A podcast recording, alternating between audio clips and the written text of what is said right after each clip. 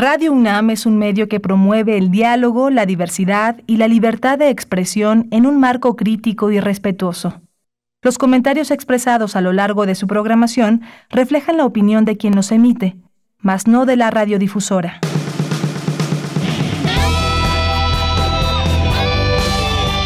Prisma RU. Relatamos al mundo.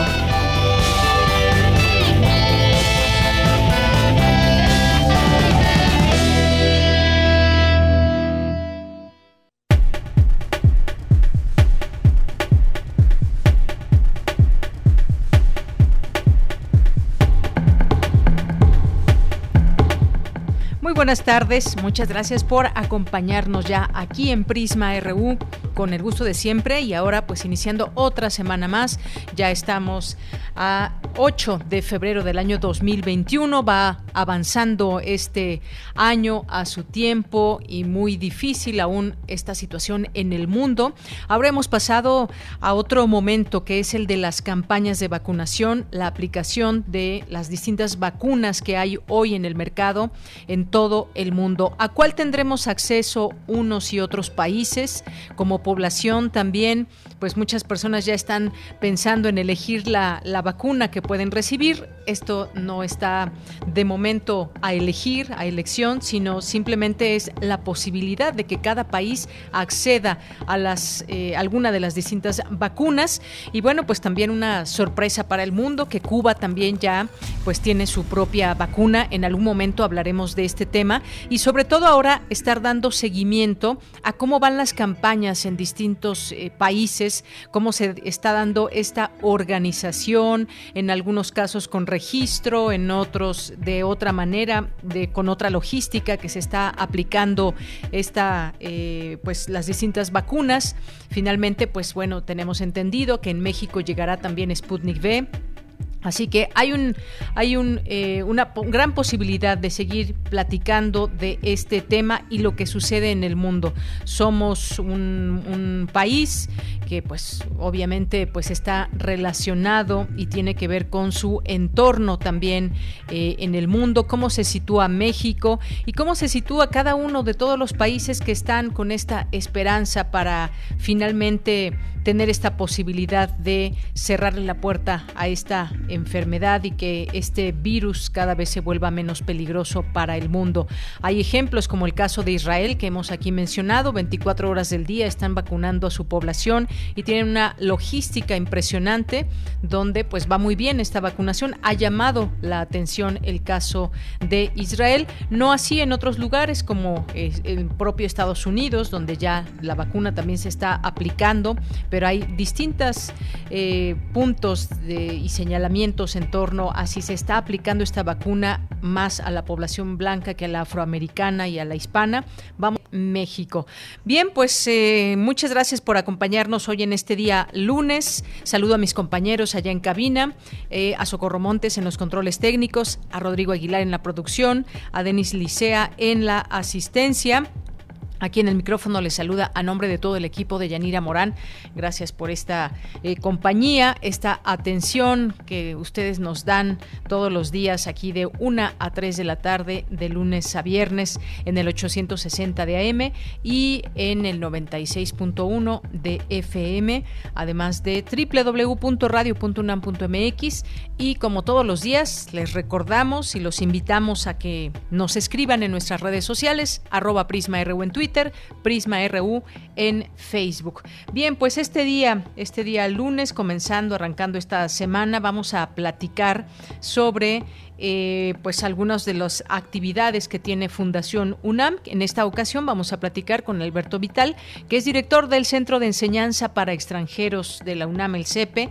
Eh, si tienen alguna pregunta, comentario y demás, cómo siguen también todos sus trabajos desde el CEPE, pues nos pueden hacer llegar sus comentarios. Vamos a hablar eh, Cultura 2020-2021, ciclo de conferencias también que se ofrece desde este centro.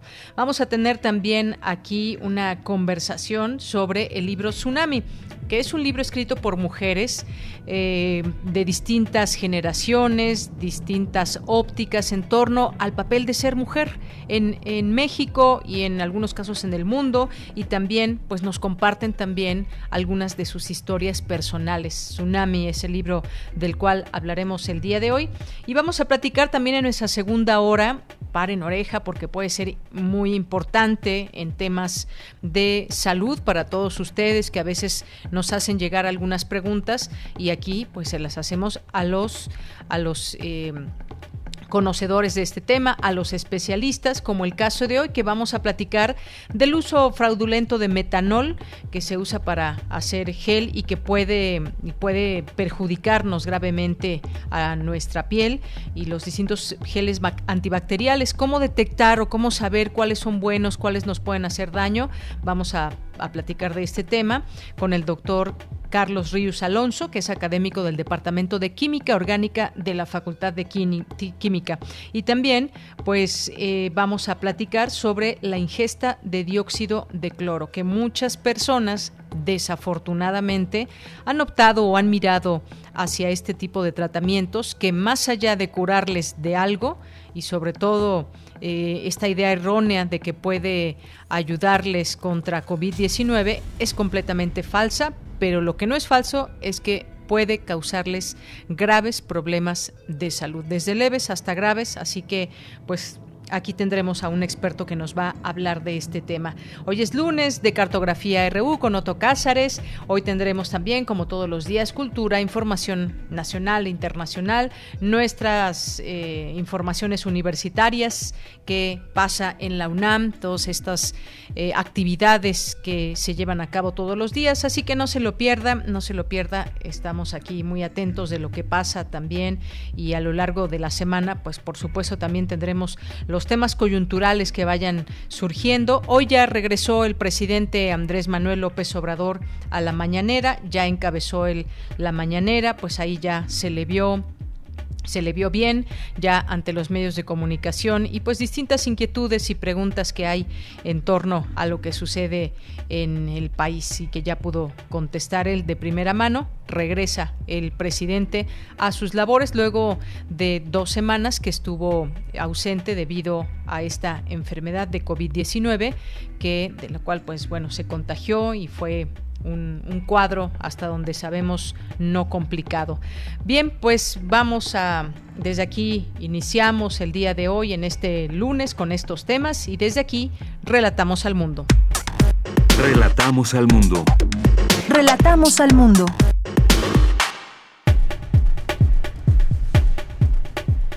Es la una de la tarde con 12 minutos y en resumen, durante la pandemia se incrementó el consumo de alimentos ricos en grasas y carbohidratos que aunado a la falta de actividades provocará en un futuro complicaciones importantes en la salud.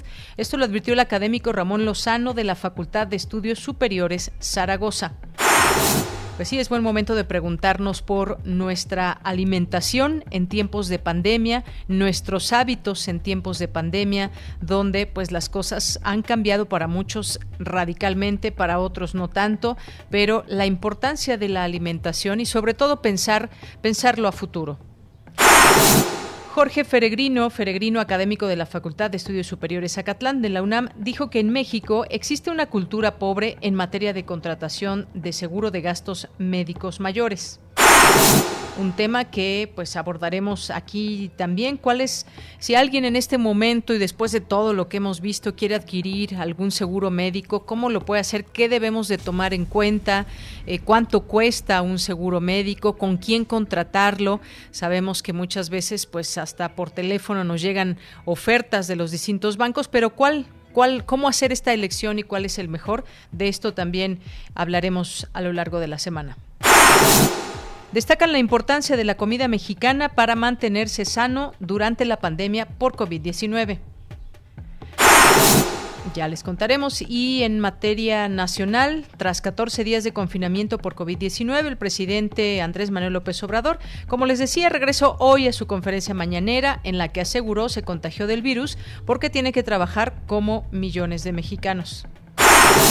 Bueno, pero no hay que dejar de protegernos en todo momento, sana distancia, el cubrebocas y pues otras cosas que también van recomendando los expertos para evitar contagios. Y bien, en otro, en otro tema, el Gabinete de Seguridad del Gobierno Federal detectó una red de políticos del Partido Verde, PRI, PRD, PT y Morena, así como funcionarios de la Fiscalía de Quintana Roo, que presuntamente protegen y colaboran con la mafia rumana, liderada por Florian Tudor, alias El Tiburón, dedicada a clonar tarjetas bancarias de turistas, al tráfico de personas para explotación sexual y a la extorsión de comerciantes. La, auditoría, perdón, la Auditoría Superior de la Federación anunció que revisará las compras de vacunas contra el SARS-CoV-2 y los gastos relacionados con la atención de la enfermedad provocada por el virus. La línea 2 del metro reabrió hoy a las 5 de la mañana en su ruta normal de cuatro caminos a Taxqueña y viceversa, tras 28 días de suspender el servicio por el incendio en el puesto central de control. Durante enero, la producción de, vehículos en el país decreció 14.91% respecto a diciembre y la exportación descendió 9.29%. Las, las mayores bajas en cinco meses indican datos del INEGI. En temas internacionales, una variante del coronavirus detectada por primera vez en el Reino Unido se propaga rápidamente en Estados Unidos, amenazando con un aumento en los contagios en momentos en que su prevalencia ya se duplica aproximadamente cada 10 días, indicó una investigación de la Universidad de Brown. El Ministerio de Salud de Sudáfrica suspende sus planes de vacunación con la dosis de AstraZeneca debido a que brinda una protección limitada contra la variante detectada en su país. La recuperación económica de América Latina enfrenta riesgos originados por no lograr detener la propagación del coronavirus y la necesidad de nuevas medidas de confinamiento, según el Fondo Monetario Internacional. Prisma RU. Relatamos al mundo. Bien, pues vamos a, iniciar con las cifras de salud que reportan las autoridades en México, que al día de hoy reporta 166.200 muertos por COVID-19 y 2.127.448 casos confirmados. Los estados con mayor ocupación de camas de hospitalización son la Ciudad de México, el Estado de México, Morelos, Guanajuato, Puebla Hidalgo y Guerrero. Y este lunes, en Palacio Nacional, el presidente Andrés Manuel López Obrador reanudó sus conferencias y agradeció las muestras de apoyo durante su enfermedad y señaló que seguirá adelante con la transformación del país. Vamos a escuchar parte de lo que dijo este lunes. Agradecerle a todos los mexicanos, mujeres y hombres que se preocuparon por mi enfermedad, por mi contagio de COVID. Afortunadamente salí adelante, aquí estamos para continuar luchando. Agradecer también a muchos amigos del extranjero y a todo el pueblo de México, mujeres, hombres, que expresaron su deseo de que me recuperara y de que saliera adelante. Estamos eh, de nuevo de pie y en lucha. Vamos a continuar con la transformación, con el proceso que se inició de transformación, que es fundamental para México, el que podamos acabar con la corrupción, para que de esta manera se moralice nuestro país y podamos vivir con bienestar y con felicidad. Bueno, pues ahí parte de lo que dijo por la mañana. Y algo quedó claro en estos días, en estos 14 días que pues estuvo, estuvo alejado de los micrófonos y de los reflectores, mandó en su momento dos videos. Ante una, una situación que vimos y que de verdad es preocupante.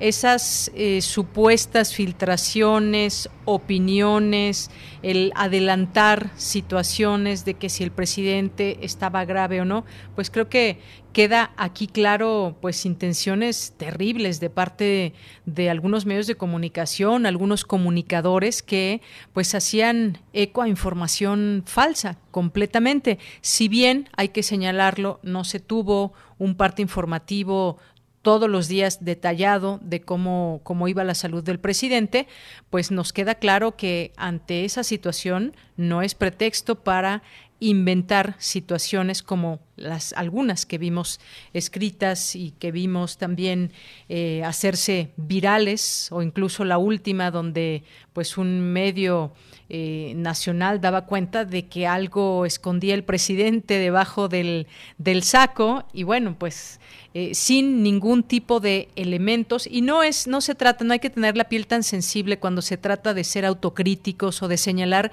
cosas que no están bien como estas que vimos en los últimos días hay que señalarlo y hay que hay que defender también al buen periodismo y hay que alzar la voz en estos casos para cerrarle la puerta a las informaciones falsas este es un ejemplo pero hemos tenido muchos otros ejemplos a lo largo de la pandemia de sobre el virus, sobre tratamientos. Bueno, tan es así que hay mucha gente que está tomando al día de hoy dióxido de cloro, perjudicando su salud porque se hizo viral, porque prefieren creer a ciertas informaciones que los pueden llevar a un muy mal camino e incluso si tienen seguros médicos, a que esos seguros no les valgan por estar eh, consumiendo eh, pues prácticamente veneno para, para su organismo.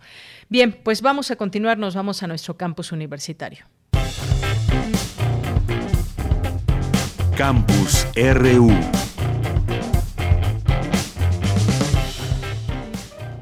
Bien, pues la UNAM, a través de la Dirección General de Administración Escolar, informa que debido al desarrollo del semáforo epidemiológico por COVID-19, las fechas tanto para descargar boleta credencial como para la aplicación del examen de ingreso a licenciatura 2021 se posponen y pide a los estudiantes estar atentos al correo que registraron, ya que será el medio por el cual se informará las nuevas fechas. Además de que, claro, aquí estaremos muy atentos y muy pendientes de todo esto. Bien, pues nos vamos ahora con Dulce García. Presentan la guía sobreviviendo a la COVID-19 en México, el remedio olvidado. Cuéntanos, Dulce, muy buenas tardes. Así es, Deyanira, muy buenas tardes a ti, el auditorio de Prisma RU. Deyanira, la Comisión Nacional para el Conocimiento y Uso de la Biodiversidad presentó la guía sobreviviendo a la COVID-19 en México, el remedio olvidado, a través de la cual se difunden los beneficios, por ejemplo, del uso de plantas de importancia económica mundial, pero sobre todo de importancia alimenticia mundial. Francisca Acevedo, coordinadora de agrodiversidad de la CONAVIO, recordó que la comida mexicana ha sido reconocida por la UNESCO como Patrimonio Cultural Inmaterial de la Humanidad, por una parte por su sabor y por la otra por el gran valor nutricional que tiene. Vamos a escuchar. Verán qué sencilla y útil es la guía para esto y los invito a que la lean. No son tantas páginas y es una lectura muy amable y unas ilustraciones bellísimas. Entonces, de una manera muy afable, muy clara, muy didáctica, nos presenta un camino hacia un mejor este, hábitos alimenticios y de nuestras preferencias, este, que nos pueden fortalecer la salud a través de los alimentos que se consumen o que se dejan de consumir. Deyanira, por su parte, Irma Angélica Hernández, especialista en química de alimentos y temas de nutrición de la CONAVIO, destacó la lista de alimentos propios del territorio mexicano como fuentes nutricionales importantes para la alimentación del cuerpo, la cual dijo es la base de una buena salud. Aquí se destacó, por ejemplo, de Yanira, el aguacate, que a mí me encanta. Vamos a escuchar a la experta. Podemos ver gran variedad de alimentos. Platillos, podemos ver vegetales, podemos ver el maíz, el aguacate, todos estos nos hacen muy conocidos y son cultural y tradicionalmente adecuados para nosotros. Entonces, ¿por qué no retomarlo? ¿Por qué no hacerlo parte de nuestros hábitos de alimentación? Ya ha sido considerado incluso un patrimonio cultural de la humanidad por la UNESCO. Retomarlo no es una moda ni, ni mucho menos, más bien es una necesidad, tener buenos hábitos alimenticios. Y bueno, Deyanira, finalmente las expertas destacaron que actualmente el 75% de la población adulta en México tiene tiene obesidad o sobrepeso, por lo cual recurrir a la gastronomía mexicana puede ayudar a combatir esta situación. Les recuerdo que la guía Sobreviviendo a la COVID-19 en México, el remedio olvidado, puede ser consultada en la página web de la CONAVIO que es www.biodiversidad.gov.mx. Es la información de Yanira. Muy bien, pues muchas gracias, muchas gracias Dulce, información útil en estos tiempos para pues replantearnos a ver cómo nos estamos alimentando, qué comemos y demás en estos en estos tiempos. Gracias Dulce. Gracias a ti, muy buenas tardes. Muy buenas tardes. Bien, pues nos vamos ahora con mi compañera Virginia Sánchez. El consumo de alimentos ricos en grasas y carbohidratos, por otra parte, pues se ha incrementado durante la pandemia. ¿Qué tal Vicky? Muy buenas tardes, adelante. Hola, ¿qué tal, Deya? Muy buenas tardes a ti y al auditorio de Prisma RU. Así es, pues entre los hábitos que definitivamente se han visto alterados durante el confinamiento obligado por la pandemia de COVID-19 ha sido el alimenticio, ¿no? Incrementándose el consumo de alimentos ricos en grasas y carbohidratos, que sobre todo caracteriza la comida rápida que ahora pues se pide a domicilio. Además de que la actividad física ha disminuido, por lo que el peso de la población ha aumentado. Y esto evidentemente traerá complicaciones importantes en la salud.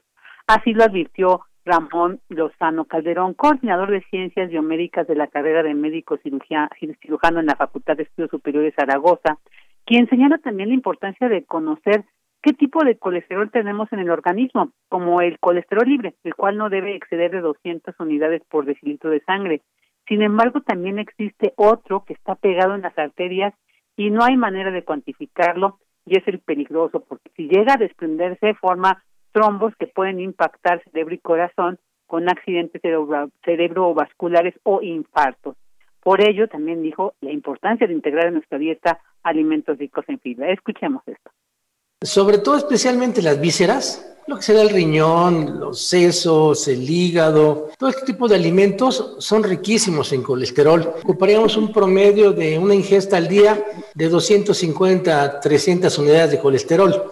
Si en la mañana vamos a pensar unos chilaquiles con dos huevos, pues ya excedió este requerimiento diario pues, por más del doble. Y habrá algunos alimentos, por dar un ejemplo, los sesos del cerdo, cuando va y come sus carnitas y pide sus quesadillas de sesos, pues el sesos tiene en promedio, por, por cada 100 gramos de consumo de estos sesos de puerco, alrededor de 2.200 unidades de colesterol. Si consumo fibras, como sería el nopal, la avena, por citar algunos de ellos, voy a inhibir en cierta medida la absorción de ese colesterol. Y para tener un poco más claro, detalla que el colesterol son lípidos o grasas de alta densidad que se obtienen de la dieta diaria y son relevantes, pues permiten que la membrana de las células se repare, se formen hormonas, sobre todo de índole sexual, y esos participan en el metabolismo de la vitamina C y del calcio. Estos lípidos además permiten sacar el colesterol y llevarlo al hígado para que éste lo recicle y tenga un efecto benéfico mientras que los lípidos de baja intensidad se encargan de llevar el colesterol hacia las células y tejidos saturándolos en determinado momento, es decir, este es el colesterol malo. Es por ello, señala Luzano Calderón, que existe una asociación directa entre diabetes, hipertensión y niveles altos de colesterol, porque el metabolismo en los diabéticos está totalmente modificado. Por ello, precisó el experto la importancia de que en estos momentos que atravesamos la pandemia, más que nunca consumamos alimentos ricos en fibra, como los vegetales, e incorporar todo tipo de verdura, además de incrementar la actividad física para evitar daños en nuestra salud. De ella, esta es la información. Vicky, pues muchas gracias también, qué importante de verdad es plantearse todo esto porque pues se nos hace fácil, de pronto tenemos algunas situaciones y sobre todo pues en este contexto pandémico donde comer ciertos alimentos pues nos da también cierto placer que tiene que ver con estas grasas y carbohidratos, pero también debemos de tomar en cuenta lo que lo que le hacen a nuestro cuerpo y entenderlo solamente eh, de esta manera podemos cerrarle la puerta a aquellos alimentos que más allá de beneficiarnos nos están haciendo daño. Así es, y yo creo que es muy importante el identificar eso, ¿no? Como se no, el colesterol no es que sea malo, hay que identificar aquellos alimentos que más que beneficiarnos y como bien señala el especialista en estos tiempos de pandemia, pues se nos hace muy fácil pedir comida rápida. Mejor que ahí eh, seamos más creativos y consumamos de una manera más saludable. Así es. Vicky, muchas gracias. Buenas tardes. Buenas tardes, ella. Hasta luego.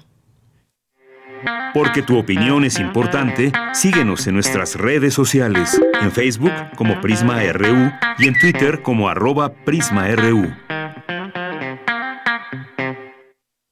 Bien, es la una de la tarde con 29 minutos y ya tengo en la línea telefónica.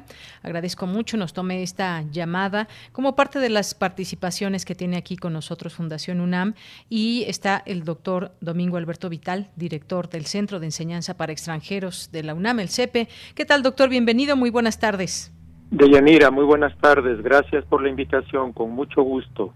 Gracias, doctor. Pues platíquenos de este ciclo de conferencias, hablemos de cultura 2020-2021, que pues bueno, ya iniciando este, este año, ya pasó el primer mes, pues sigue también todo este trabajo. Platícanos, platíquenos, por favor. Claro que sí, Deyanira. Eh, Fundación UNAM, el Colegio Nacional y el Centro de Enseñanza para Extranjeros de nuestra universidad nos hemos unido para realizar un ciclo de charlas, de diálogos, uno por mes, eh, a lo largo de este año. Ya habíamos comenzado el año pasado y el tema es precisamente, digamos que el título tiene tres componentes.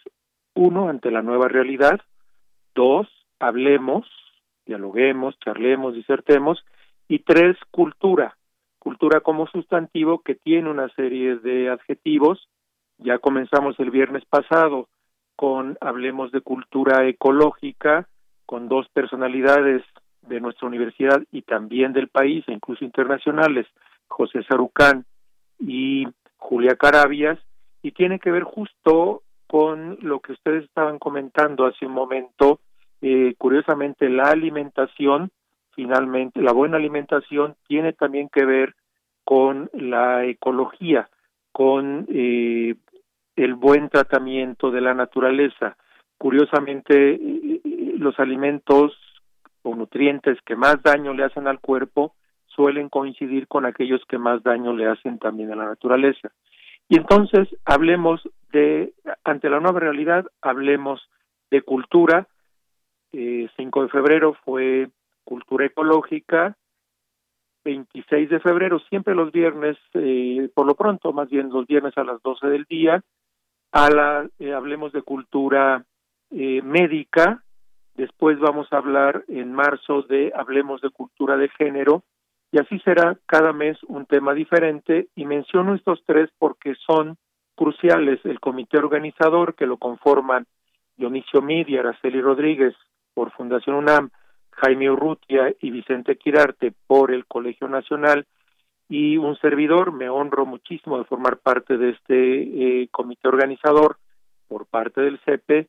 Eh, hemos decidido que sean temas también cruciales, urgentes para nuestro tiempo e indudablemente invitar a dos personalidades a charlar en febrero, finales de febrero, sobre cultura médica, con todo esto que ustedes también han comentado y que está en el ambiente y en el pensamiento de todo el mundo y después, claro, todos los grandes temas cruciales de nuestro tiempo en marzo, en el contexto también del Día Internacional de la Mujer, en fin, cuestiones de género.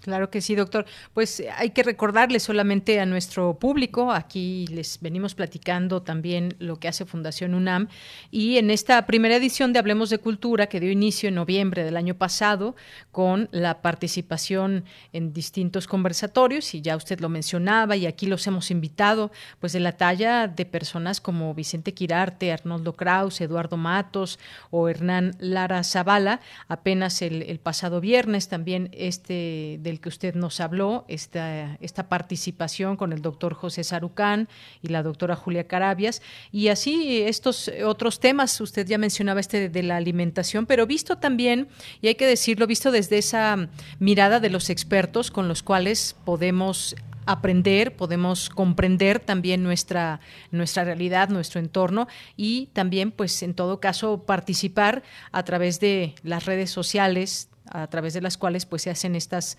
estas transmisiones. Así que pues las que siguen ya nos estaremos eh, conectando con ustedes para que nos recuerden los temas los ponentes y pues las personas nuestro público que nos esté escuchando pues vaya haciendo su agenda de estos temas tan importantes que, que con especialistas se puede conocer más de ellos. Doctor algo más que nos quiera comentar Sí, solamente dos cosas de Yanira. Muchísimas gracias nuevamente. Una de ellas es que el señor rector de nuestra universidad, el doctor Enrique Graue, firmó con instituciones de distintos puntos del mundo hispánico el año pasado el acuerdo de Canoa, que tiene que ver sobre todo con que eh, el español se convierta o se consolide como una lengua, uno, de ciencias y dos, de también de redes sociales de alto nivel. Ese es uno de los grandes espíritus de Canoa. Entonces, hablar de cultura, el, concepto de cultura es al mismo tiempo local y universal. Eh, en español también es una aportación muy, muy importante. Y pensamos mucho que hablemos de cultura sea también una manera de hablar, hablemos de educación, porque cultura y educación son dos conceptos también íntimamente ligados.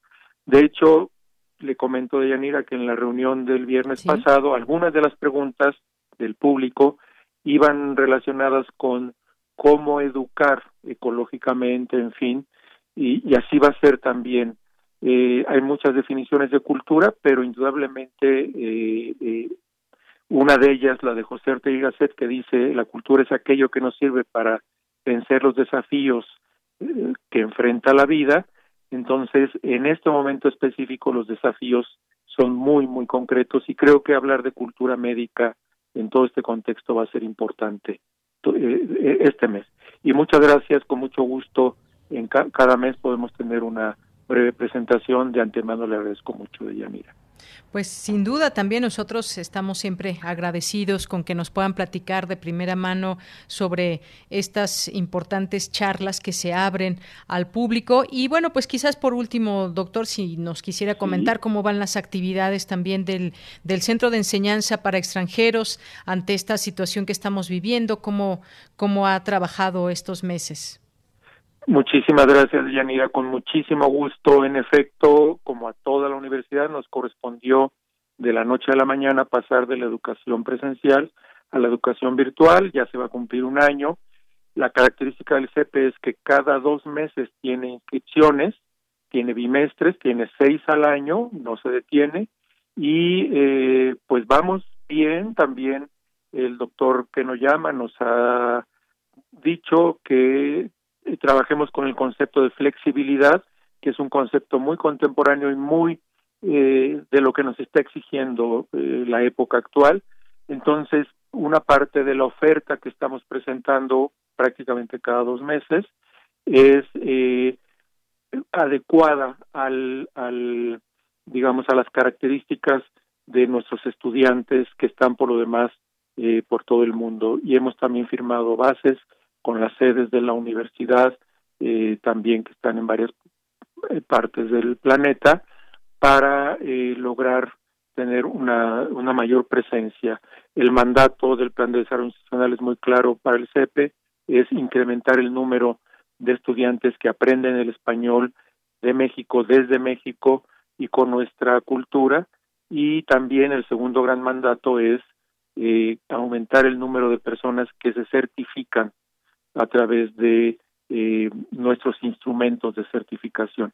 Y es un trabajo permanente, es un espacio extraordinario el CP por todos los conceptos y, pues estamos con mucho entusiasmo para seguir ofreciendo educación, eh, eh, aprendizaje del español en el más alto nivel. Muy bien. Pues doctor, sí, muchas gracias por estar con nosotros con mucho gusto, y platicarnos de estos temas. Muchísimas gracias de nuevo por la invitación. Muy buenas tardes, doctor. Un abrazo. Muy buenas tardes. Un abrazo. Hasta luego. Fue el doctor eh, Alberto Vital, director del Centro de Enseñanza para Extranjeros del CEPE, y aquí les vamos a ir contando eh, las actividades que tengan. Él ya pues nos, nos introdujo un poco a lo que significan estas conversaciones eh, y este ciclo de conferencias. Continuamos. Relatamos al mundo. Relatamos al mundo. Bien, pues es la una con 38 minutos y ya tengo en la línea telefónica, me da mucho gusto recibirla en este espacio, a Vivian Abenshushan, que es escritora, editora mexicana, estudió lengua y literatura hispánicas en la Facultad de Filosofía y Letras de la UNAM y nos acompaña aquí para hablar de Tsunami 1 de sexto piso y pues te doy la bienvenida, Vivian. Muy buenas tardes. Buenas tardes. Pues Vivian, me gustaría que, nos des una, una introducción eh, general de lo que es este libro Tsunami, esta propuesta que son voces de distintas mujeres, de distintas generaciones, que pues nos hablan del papel de ser mujer y, y pues quizás desde alguna parte que quisieron ustedes contar. Cuéntanos. Bueno, este es un libro que ha curado, coordinado, convocado la escritora mexicana Gabriela Jauregui eh, que nos invitó a distintas escritoras, como ya has dicho, de generaciones diversas y también yo creo que de territorialidades distintas para pensar el feminismo o la lucha de las mujeres y la escritura hoy. Y esto, por supuesto, en medio de un contexto mm, planetario, yo diría, de movilización de las mujeres en el espacio público, de un pensamiento crítico que se extiende, en muchas direcciones de activismo, de nuevas prácticas de relación entre las mujeres con el planeta, eh, en fin, de una discusión mm, amplia eh, que se va contagiando, que se ha ido contagiando hasta convertirse en esta especie de gran ola o tsunami, que sería una, una especie de suma de todas las olas del feminismo que eh, se reúnen en este libro. A mí, me, mm, por supuesto, cuando me invitó Gaby, yo le dije que sí inmediatamente porque me siento convocada por el pensamiento feminista, porque me interesa participar activamente en esta discusión y porque realmente creo que en este momento es el movimiento de masas más importante del planeta. Muy bien. Bueno, pues Vivian, yo quiero decirle a nuestro público que nos está escuchando que, pues además ya mencionabas a, Gabriela Jauregui, que quien fue que, que las reunió. Estás tú también en uno de estas, eh, en estas páginas, en un, con tu artículo. Eh, también está Yasna ya Elena, está Verónica Gerber Bichechi, está Margo Glantz, Jimena González, está también Yolanda Segura, Cristina Rivera Garza, Daniela Rea, Brenda Lozano, eh, Diana Torres y Sara Uribe. Y, me detengo un poco pues en, algunos de estos eh, temas en específico. Me gustaría que nos, nos platiques en el caso tuyo cuál, cuál fue eh, pues esta intención de tu texto donde nos hablas, por ejemplo, de estos talleres literarios, de el ser una mujer escritora y también de pronto pues abusos insospechados que pueden recorrer todo el espectro de la institución literaria.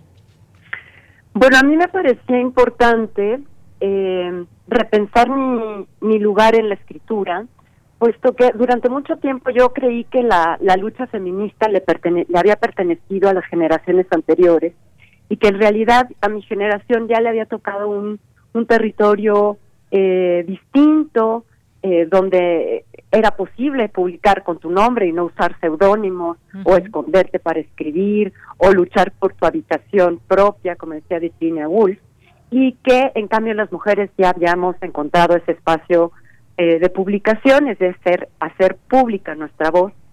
Eh, pero en retrospectiva, pues me di cuenta que en realidad sigue siendo un territorio mm, dominado por las voces masculinas, controlado desde las editoriales, desde la academia, eh, donde se sigue invisibilizando de muchas formas la escritura de las mujeres, ¿no? Minimizando, eh, relegando, no publicando.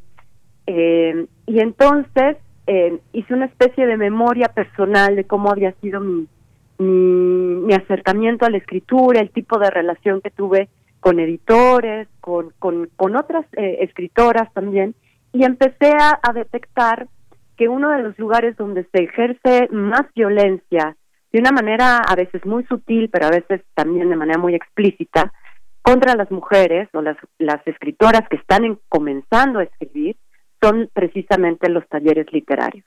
Y pienso en el taller literario como una institución que podríamos eh, comparar también con la academia, ¿no? Es decir, hay espacios pedagógicos donde lo que prevalece es la pedagogía de la crueldad, que es un término, eh, un concepto que acuñó eh, la teórica y feminista argentina Rita Segato y que ha sido muy importante para entender el comportamiento masculino y el mandato masculino.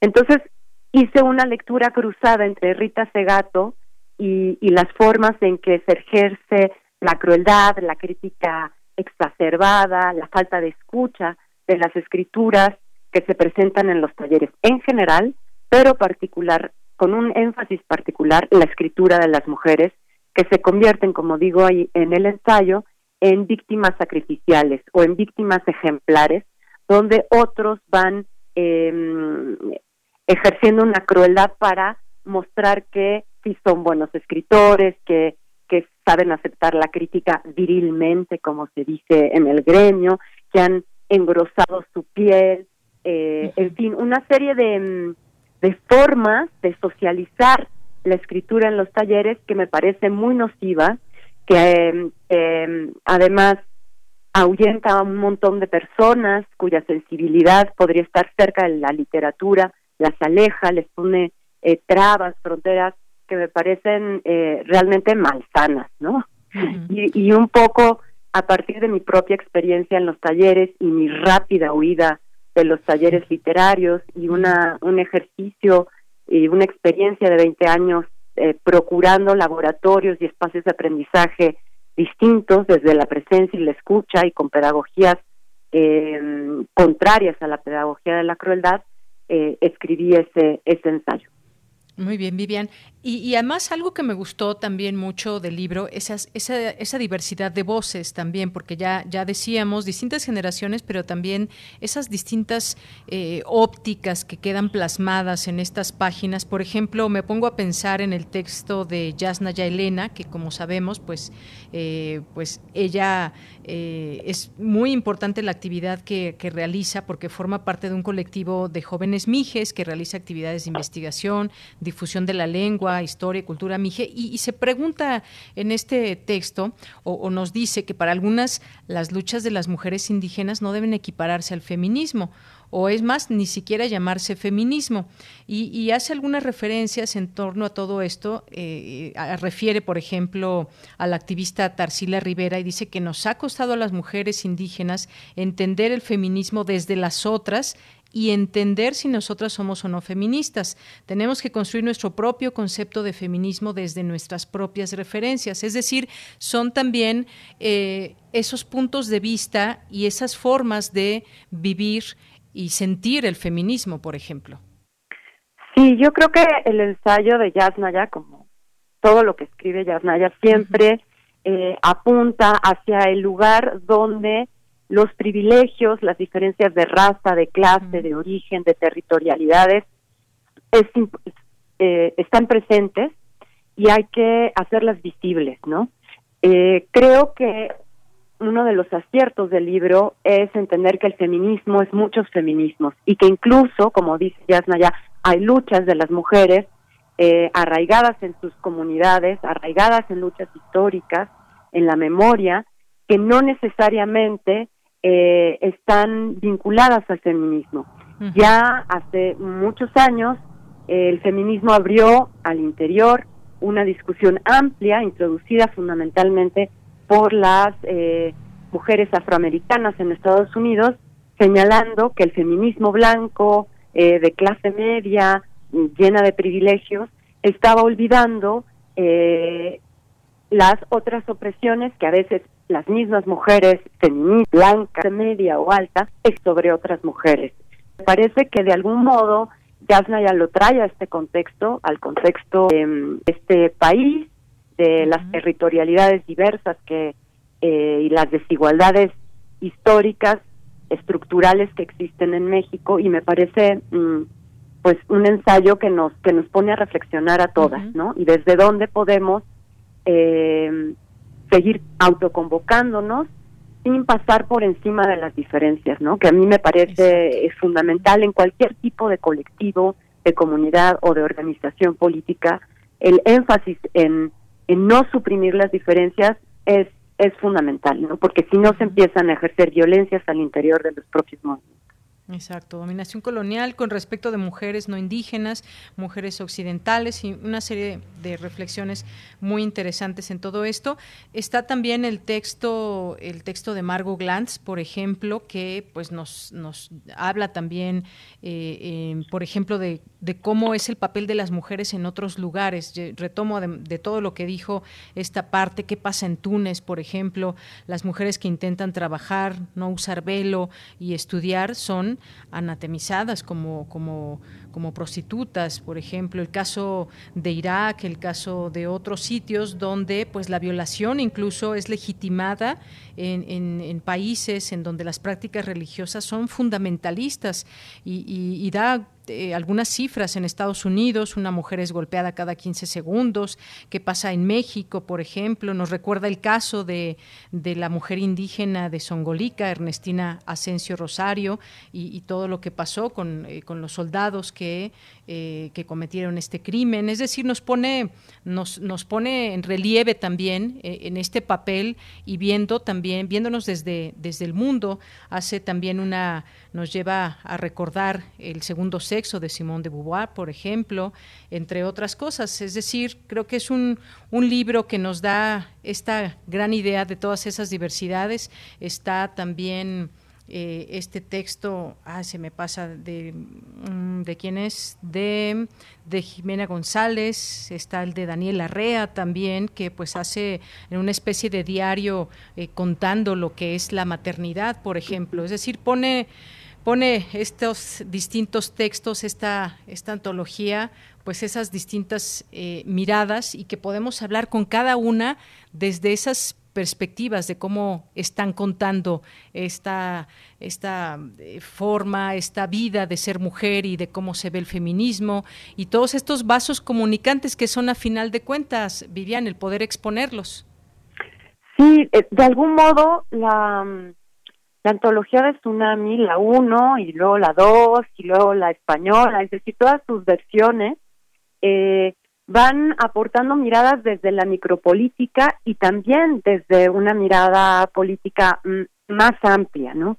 Eh, es decir, desde esa historia que ha sabido, eh, esa historia política que ha sabido contar el feminismo de lo cercano, lo íntimo, lo privado y cómo lo privado también es político y cómo eh, lo privado, como decía Hannah Arendt, significaba lo privado de voz pública, ¿no? Lo que ocurría fuera del, del espacio público y entonces no contaba políticamente, ahora sí cuenta políticamente porque es el lugar de las eh, pequeñas grandes violencias, de los abusos cotidianos, eh, de, de las formas de dominio, de control, y creo que por eso estas pequeñas historias como la de Daniela Rea y su relación con, eh, digamos, las grandes dudas de la maternidad, eh, de los cuidados, de lo que implica, de lo que implica ser madre en un país de que viven bajo violencia extrema, continua, el tipo de angustias que, que operan cotidianamente,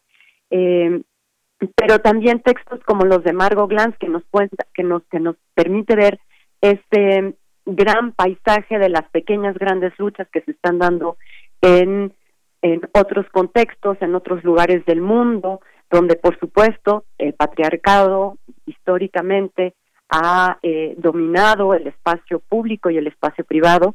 Y es, esa, eso es lo que nos autoconvoca a pesar de las distancias, de las diferencias culturales, de las diferencias contextuales, nos sigue autoconvocando, como en este libro, eh, porque mm, el problema común es el problema del patriarcado y las diferencias estructurales que ha ejercido eh, durante muchísimo tiempo, ¿no? Entonces, yo creo que lo que hace este, este libro polifónico es poner todas esas voces a dialogar y eso es algo que también me, me, me interesa mucho de lo que pasa en el feminismo y es la posibilidad de poner en el centro la escucha, y no eh, el, el, deseo de tener razón, ¿no? Que sería eh, parte del mandato masculino, de tener la última palabra. Es decir, aquí podemos escucharnos en las diferencias y pensar desde ese lugar para también movernos eh, de sitio.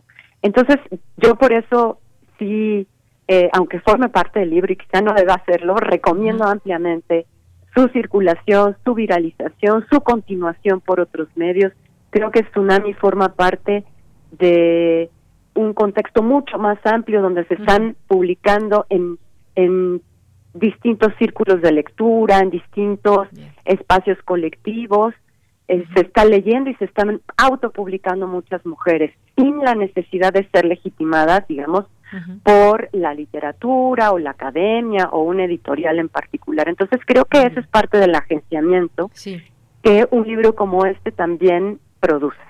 Muy bien, Vivian, pues muchas gracias. También alguna referencia por aquí que hace Margot Glantz sobre el MeToo, está el texto de Brenda Lozano también, porque la sociedad la sociedad ahora es tal vez más receptiva que antes a la violencia de género, es una pregunta sin respuesta y bueno, ahí nos da también sus distintos puntos de vista. Diana Torres es quien yo mencionaba, quería mencionar hace hace rato también que pues habla de una situación que le pasó y también como sabemos ella pues pues habla también de, la sexualidad femenina y pues tiene distintos textos y hace una labor también eh, de, performance y demás.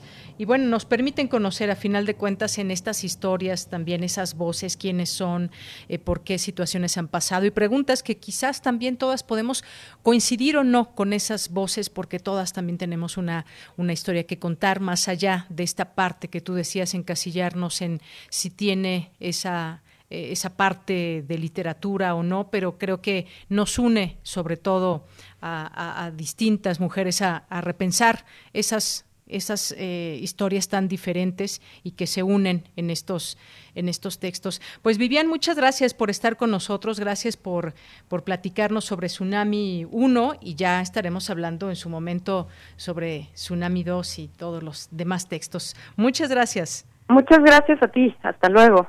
Hasta luego, muy buenas tardes. Gracias a Vivian eh, Abenshushan que nos acompaña hoy, escritora y pues una de las colaboradoras de Tsunami. Continuamos.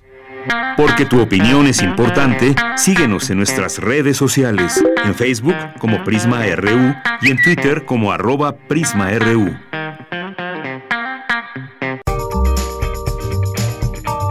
Sala Julián Carrillo presenta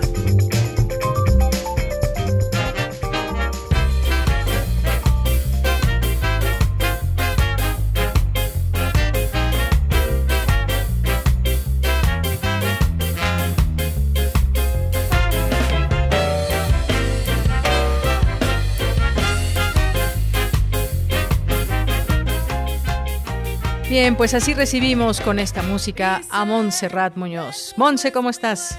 Hola, ¿qué tal? Deyanira, equipo de Prisma RU.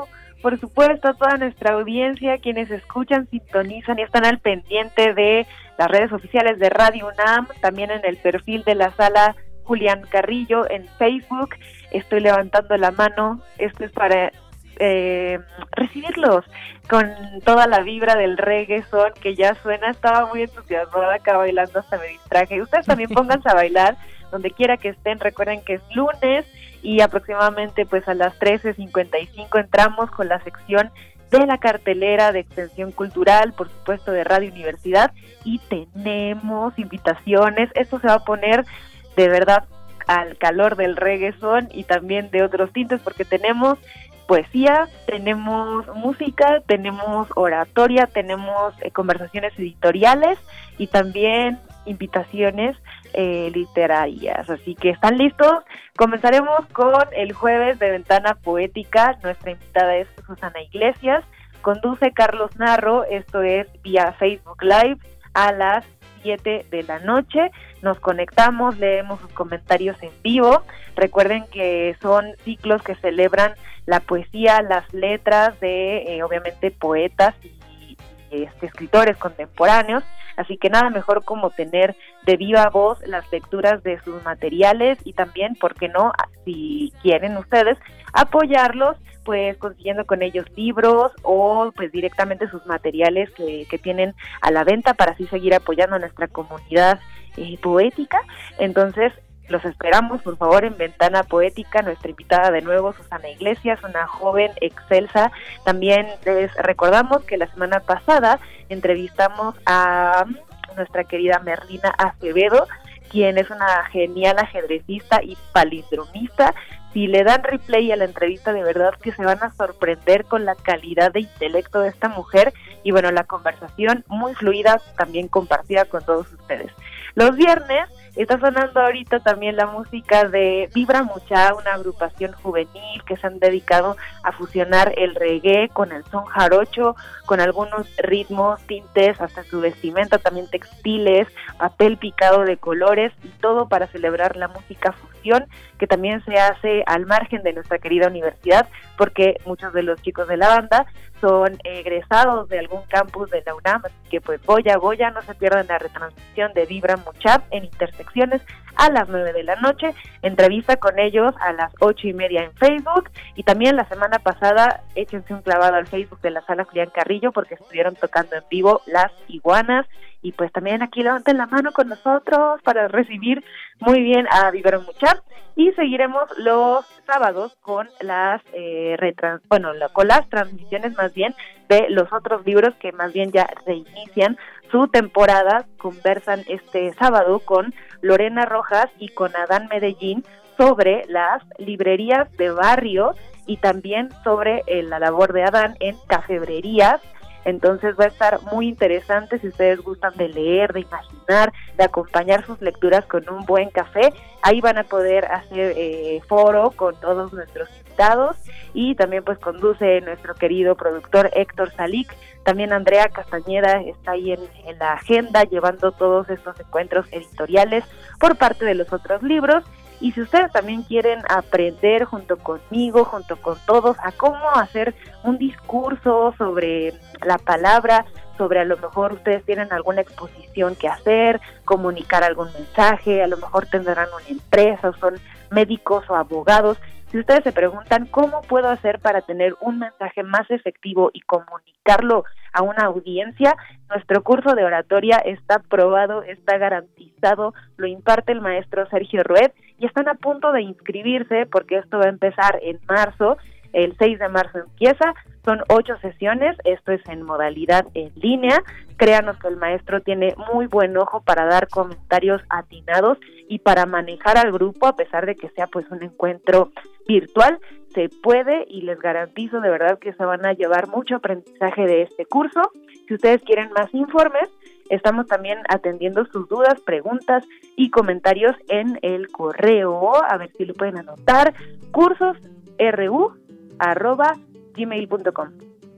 De todos modos, se los voy a poner en un Twitter para que yo también no le esté este, eh, errando ahí con el correo, pero eh, me parece cursos ru arroba gmail.com y ahí les contestamos, también tienen descuento para la comunidad estudiantil, programamos con mucho amor para todas y todos ustedes.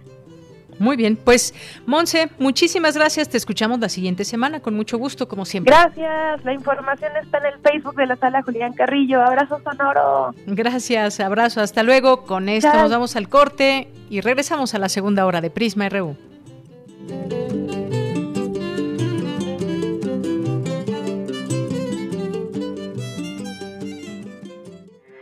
Porque tu opinión es importante, síguenos en nuestras redes sociales, en Facebook como Prisma RU y en Twitter como arroba PrismaRU.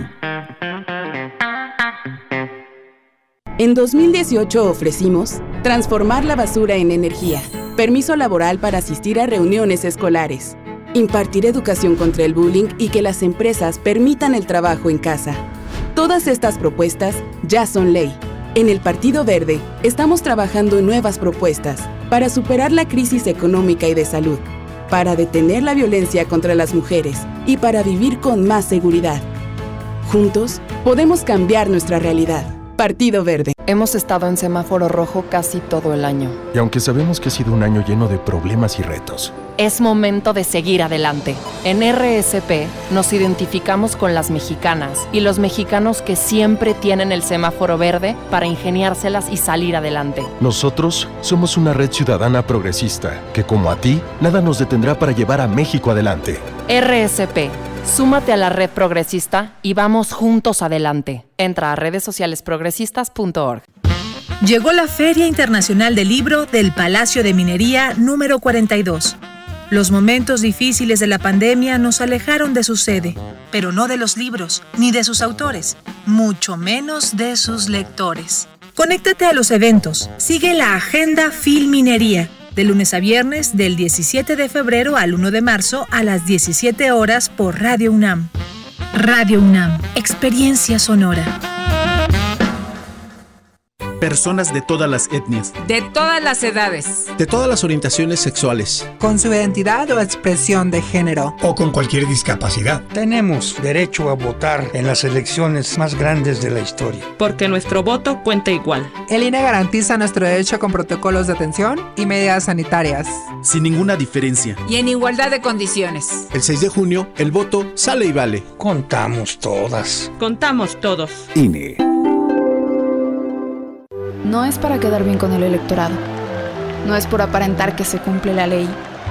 No es para cumplir con lo políticamente correcto. La participación de las mujeres en la política debe ser paritaria y ejercerse en condiciones de igualdad en todos los niveles de gobierno. El INE promueve nuestra participación y garantiza nuestros derechos políticos y electorales. Para que la democracia sea plena, contamos todas, contamos todos. INE. Llegó la Feria Internacional del Libro del Palacio de Minería número 42. Los momentos difíciles de la pandemia nos alejaron de su sede, pero no de los libros, ni de sus autores, mucho menos de sus lectores. Conéctate a los eventos, sigue la agenda Filminería, de lunes a viernes del 17 de febrero al 1 de marzo a las 17 horas por Radio UNAM. Radio UNAM, Experiencia Sonora. Prisma RU. Relatamos al mundo. Bien, pues estamos de regreso. Muchas gracias por estar aquí ya con nosotros en esta segunda hora de Prisma RU. Ustedes nos están escuchando a través del 96.1 de FM y a través del 860 en AM, eso a través de su radio y a través de su computadora, su teléfono. Nos pueden escuchar por www.radio.unam.mx, además de nuestra aplicación en vivo nos pueden escuchar y lo cual nos da muchísimo, muchísimo gusto. Bueno, pues empieza, empieza a sonar esta canción de Spinetta, este músico, este músico argentino que eh, murió eh, un día como hoy, pero en 2012 y que, pues bueno, una enfermedad sacudió siete meses antes de su muerte. Tenía 62 años y un gran legado musical, un, un artista argentino, como les decía, y bueno, pues toda una vida musical autodidacta de Luis Alberto Spinetta y que pues cantó y, e hizo equipo con muchos músicos argentinos también importantes y que es parte también de, de quien se habla en este, en este documental que se llama Rompan Todo, que está en Netflix y que a muchos les ha gustado, a muchos no tanto, y que si faltan algunos músicos, que la presencia de las mujeres y demás, bueno, pues creo que todas las opiniones y las eh, críticas o las, los, eh, los buenos comentarios caben en todo, en todo esto. Es un, documental interesante y bueno, pues entre ellos, entre los músicos a los cuales se refiere, está Luis Alberto Spinetta. Vamos a escuchar un poco de esta canción, Rezo por vos. Mi cuerpo se cae, solo veo Entonces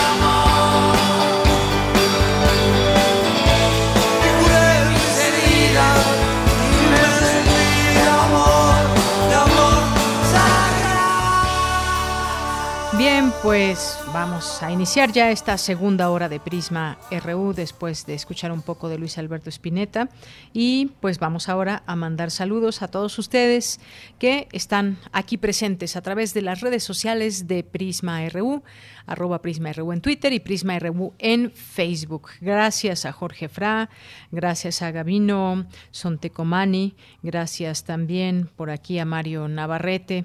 Gracias aquí a Henry Paredes, Buenas tardes, excelente inicio de semana. Muchas gracias, Henry, también para ti. Muchas gracias.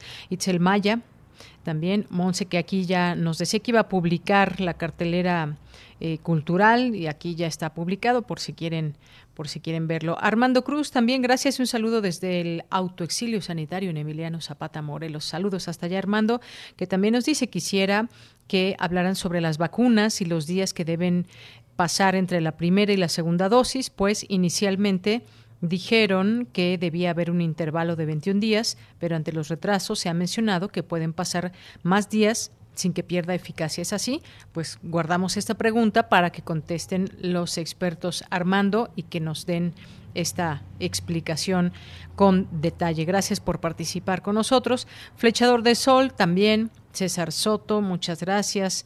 Eh, también nos dice Armando que muy interesante la información sobre la guía alimentaria de la Conavio que presentó Dulce. Eh, me pueden precisar el nombre de la guía para buscarla. Vamos a tener esta información. Por supuesto, Armando Cruz. También saludos a Vivian, que con ella conversábamos hace un momento con el libro de Tsunami.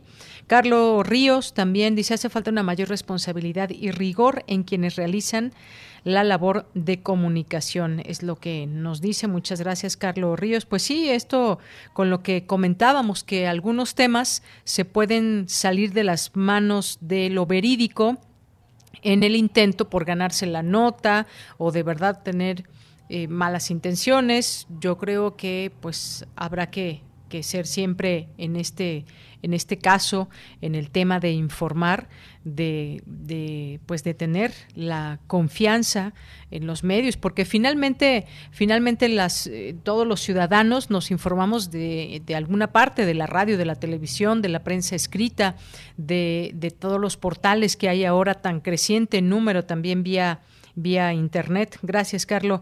Eh, también muchos saludos a, a Mario Navarrete, a José Luis León, a Josefina Mondragón, nos dice, el hecho de que el presidente demuestre una actitud negativa con el uso del cubrebocas que está a recomendar o aún para los que ya se contagiaron es verdaderamente vergonzoso. Él debería ser el ejemplo.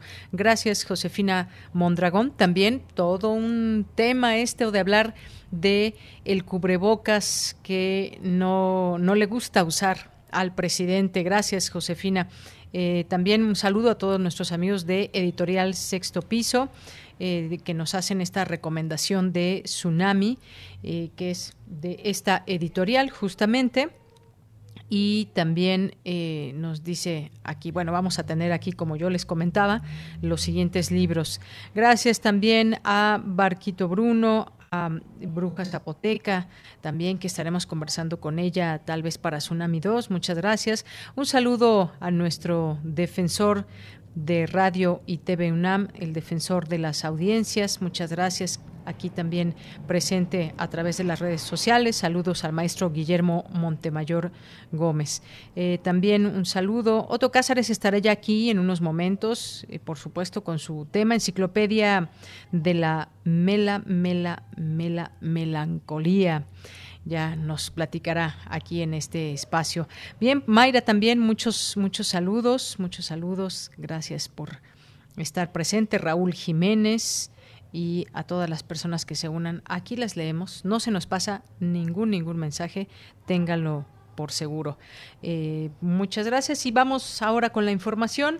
En México existe una cultura pobre en materia de contratación de seguro de gastos médicos. Cuéntanos, Cindy Pérez Ramírez nos tiene esta información. Adelante, Cindy. ¿Qué tal, Deyanira? Muy buenas tardes a ti y a todo el auditorio. Jorge Feregrino, Feregrino, académico de la Facultad de Estudios Superiores Zacatlán de la UNAM, explicó que en general un seguro previene a una persona de alguna eventualidad, ya sea por situación de salud, accidente automovilístico, fallecimiento, desempleo, reparaciones del hogar, entre otras. Hoy en día son de suma importancia ya que los costos de atención por la COVID-19 o de alguna enfermedad crónica son elevados y en caso de carecer de esta protección podría capitalizar a una persona o familia entera. A finales de enero de 2021 se tenía un registro de 24 mil casos asegurados por COVID-19 con un costo de 421 mil pesos en promedio y en el caso de las indemnizaciones las debían cubrir los seguros y por eso van 10 mil millones de pesos durante el mes. La crisis le ha costado a las aseguradoras 1.029 millones de dólares en indemnización en México, según la Asociación de Compañías Mexicanas de Seguros. De acuerdo con esta institución, de 136 mil fallecimientos por la COVID-19, solo 39 mil contaban con seguro y de los 943 mil casos confirmados, únicamente el 1% está asegurado. Yo recomendaría eh, primero que revisaran sus finanzas personales, ¿no? La, expectativa que tienen de mantener su trabajo, de tener un flujo, ¿sí? Eh, importante de dinero. Lo mejor y ahí es, ese es el lío. Lo mejor es tener una cobertura total.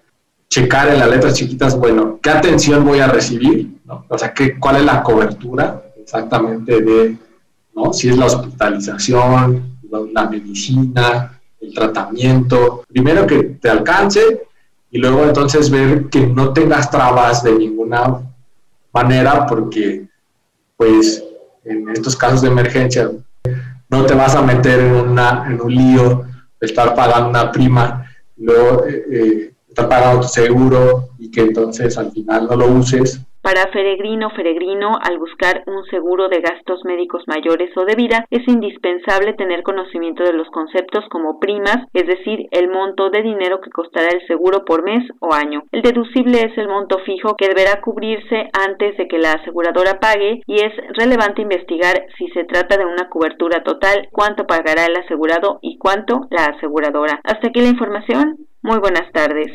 Muchas gracias, Cindy. Pues efectivamente hablaremos de este, de este tema para pues dar información que pueda ser muy útil para quienes en este momento están buscando adquirir un seguro médico con toda esta situación que se vivió. Mucha gente pues ha quedado endeudada, mucha gente que se dio cuenta que es momento de adquirir un seguro médico. Hablaremos de esto. Muchas gracias, Cindy. Y nos vamos ahora con Cristina Godínez. La Academia Nacional de Medicina reconoce a universitarios con el galardón Roberto Kretzmecher Schmidt 2020. Adelante. Buenas tardes, Deyanira. Un saludo para ti y para el auditorio de Prisma RU. En la búsqueda de métodos menos invasivos y más económicos que ayuden a determinar la respuesta que un paciente con cáncer va a tener ante su tratamiento, un grupo de universitarios trabaja para localizar en la sangre células inmunosupresoras que provocan que el sistema inmune de los pacientes deje de reconocer al tumor como algo que debe ser atacado y removido. Escuchemos a Juan Manuel Hernández Martínez, de la Unidad Funcional de Oncología Torácica del Instituto Nacional de Cancerología y académico de la UNAM. La idea es que sirva como base y fundamento para eh, más investigación.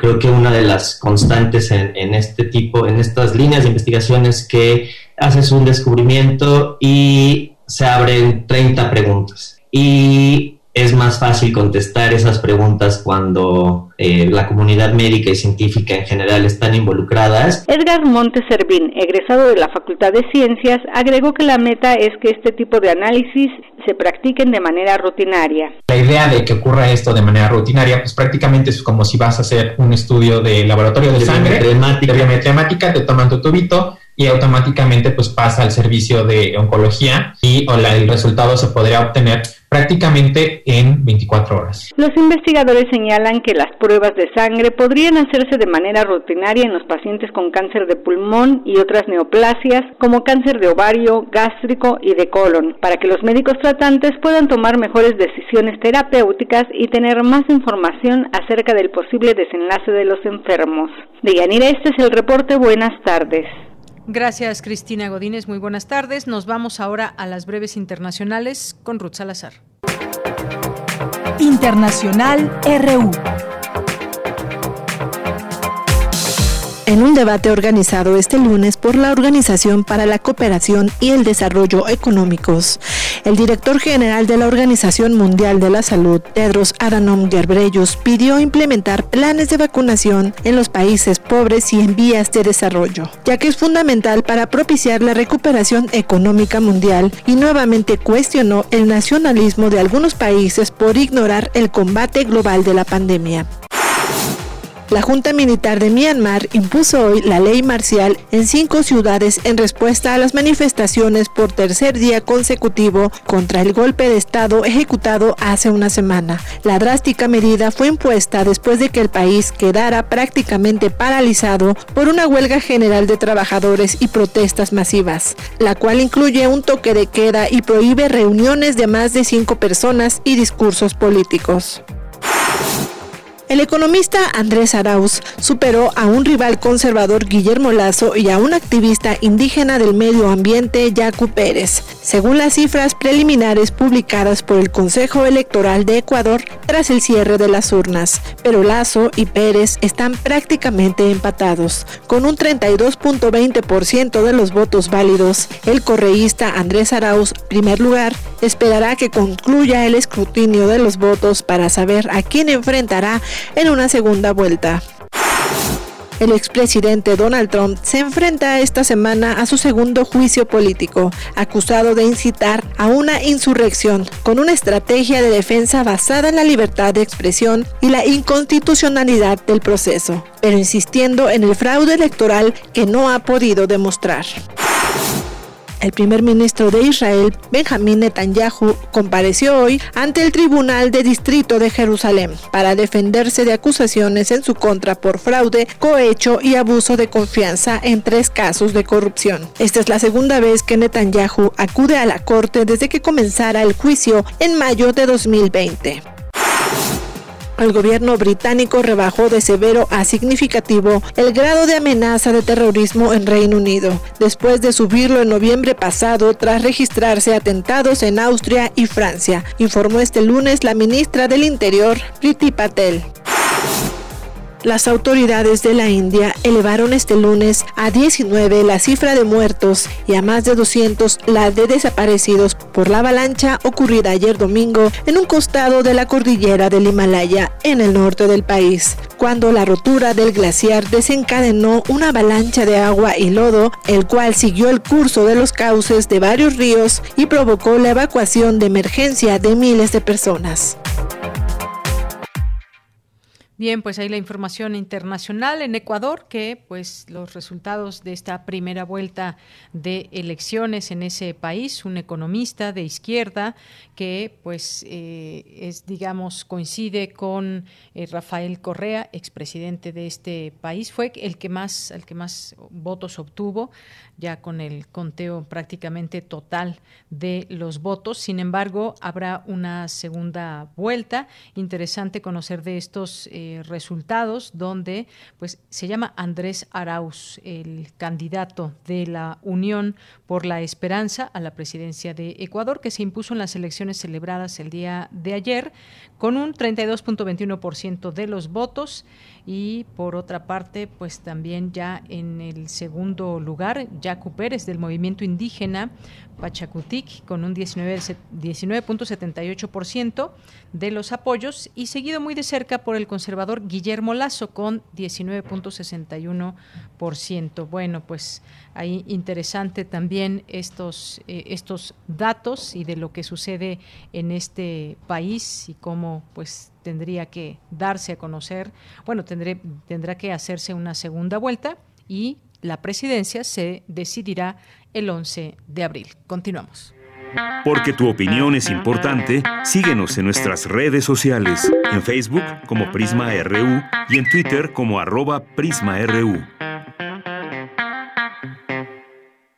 Las 2 de la tarde con 22 minutos y bueno, vamos a hablar de, de dos temas. Por una parte, el uso del metanol para la fabricación de geles antibacteriales y por la otra está este eh, pues este caso o estos muchos casos de personas que ingieren dióxido de cloro. Para hablar de estos temas ya está en la línea telefónica Carlos Ríos Alonso, que es académico del Departamento de Química Orgánica de la Facultad de Química. ¿Qué tal, eh, eh, doctor Carlos Ríos? Ríos, muy buenas tardes. Eh, muy buenas tardes y muchas gracias por la invitación. Bien, pues quisiéramos platicar con usted sobre este tema. A ver, ante el avance de la pandemia de COVID-19, muchas personas pues han buscado distintos tratamientos, alternativas en caso de haberse infectado, incluso para prevenir, y siendo el dióxido de cloro uno de los que más popularidad ha ganado entre la población, pero pues la ingesta de esta sustancia ha provocado que varias personas lleguen a hospitales ya con daños en su organismo. Me gustaría iniciar preguntándole qué es qué es el dióxido de cloro, para qué sirve y, y por qué no es bueno para nuestro organismo.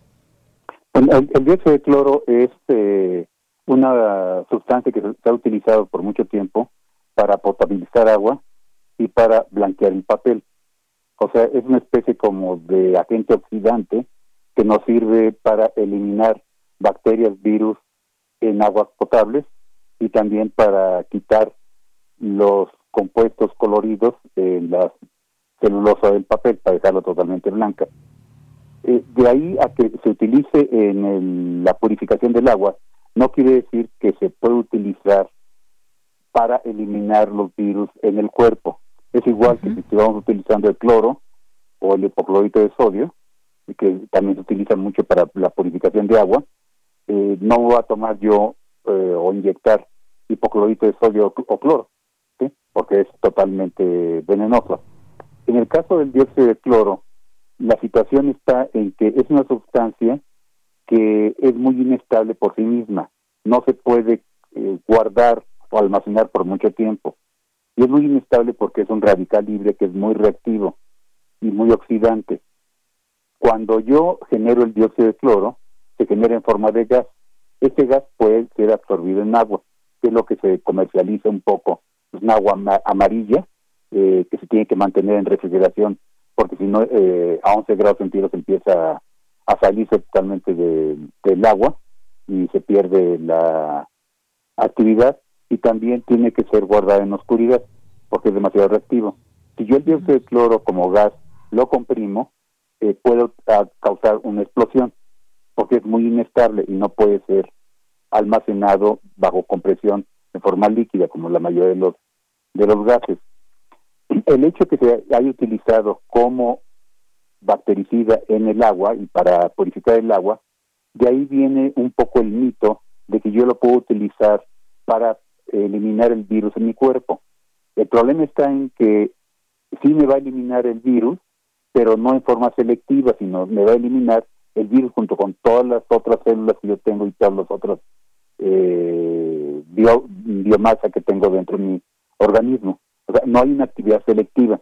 Y esta es la diferencia fundamental entre un medicamento y un agente que se utiliza para eh, potabilizar agua. Un medicamento tiene una acción selectiva. El dióxido de cloro no tiene esa acción selectiva. Sí, doctor, porque pues se ha aludido que esos tratamientos pues vienen en dosis pequeñas pero pues nos puede explicar qué daños pueden causar al organismo, aunque sea estas dosis pequeñas, cómo cerrar la puerta a estas noticias falsas que nos pueden llevar a dañar nuestra salud. Sí, a, final de cuentas es todo un aspecto económico, ¿sí? La fabricación del dióxido de cloro eh, se consigue muy fácilmente el clorito de sodio, que es la materia prima que se utiliza. Este se mezcla con un ácido, principalmente está usando ahorita ácido clorhídrico. Eh, podemos hablar de que el clorito de sodio se puede conseguir en 20 pesos el kilo. Y el ácido clorhídrico también más o menos entre 10 o 20 pesos el kilo, ¿sí? Eh, un kilo de clorito de sodio, un kilo de ácido clorhídrico, me pueden generar hasta 20 eh, o 40 dosis. Eh, si, hago yo las cuentas, va a costar un peso o unos 50 el generar una dosis de dióxido de cloro y esta la voy a poder vender, si se checan en internet que desgraciadamente hay mucha gente que lo está usando como negocio, entre 500 a 1500 pesos la, la dosis, ¿sí? Entonces es un negocio redondísimo. Por eso mucha gente lo ha estado promoviendo. El problema está en, y consumiendo también.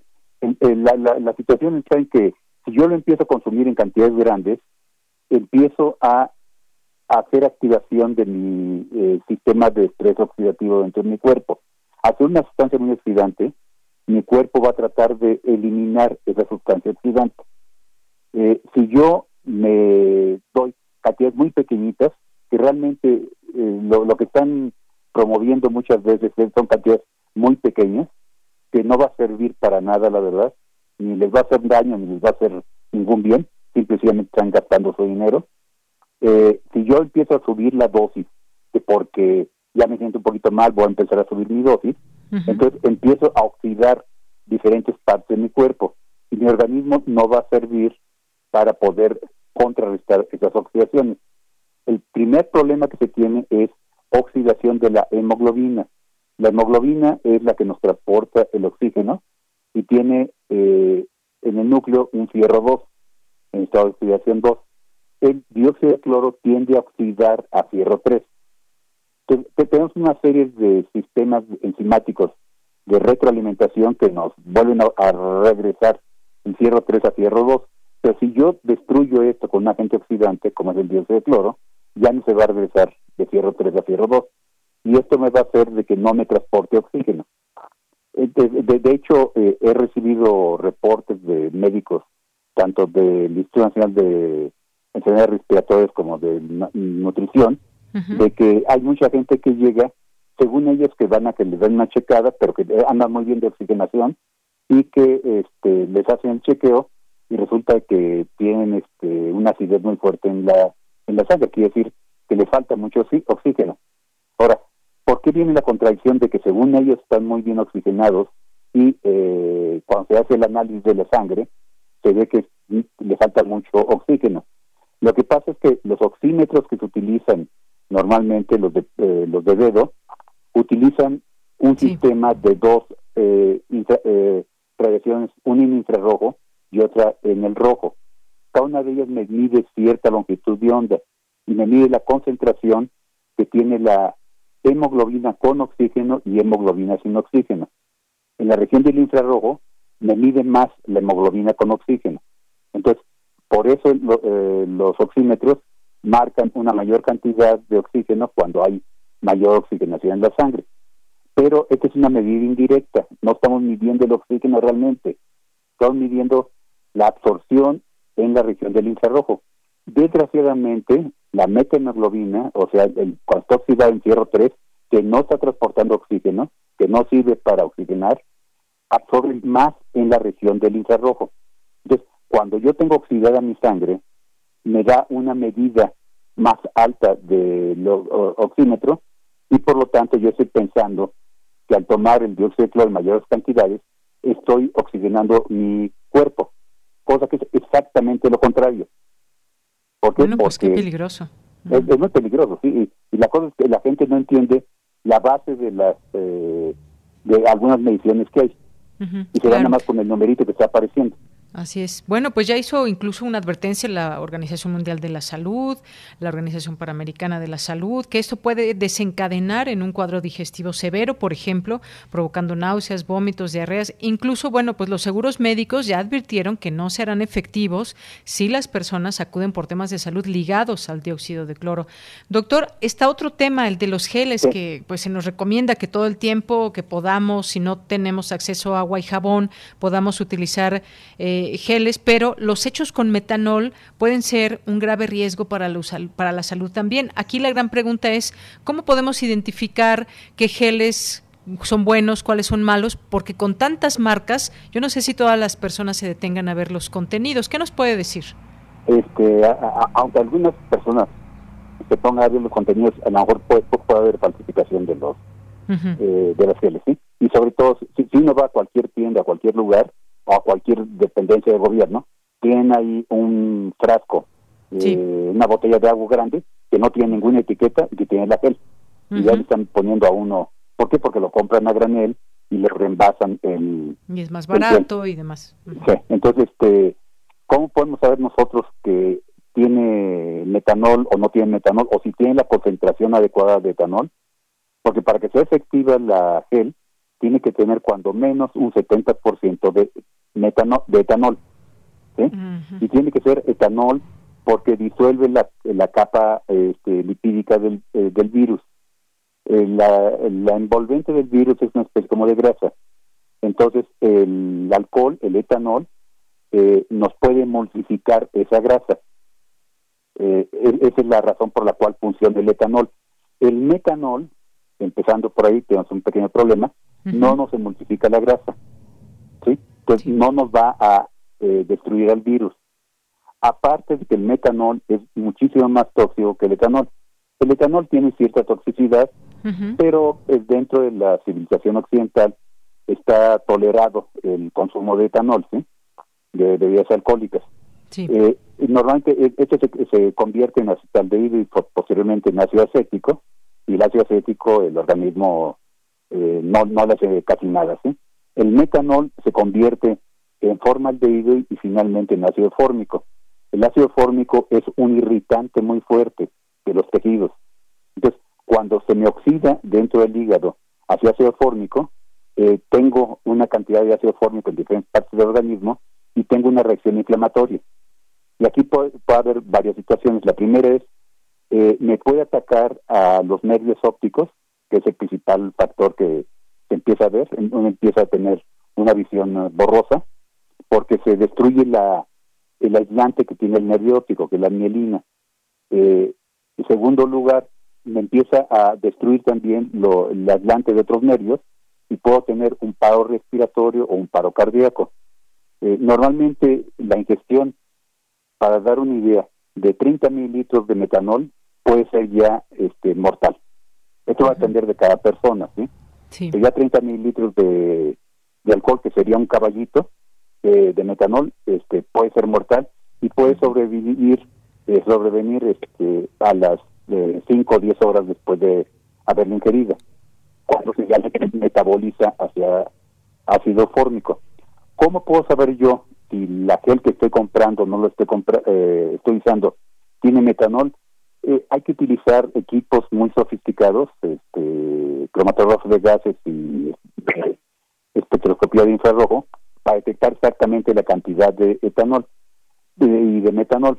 Una forma más o menos sencilla que se podría utilizar es, pueden tomar un frasquito pequeño, eh, se pone un poquito del, gel, se le pone una gota de aceite, se agita, y si se disuelve el aceite, se multiplica el aceite y no se separa, o sea, lo dejamos ahí unos 10 minutos, y no se separa el aceite, quiere decir que debe tener suficiente cantidad de de etanol y no debe tener mucho metanol presente.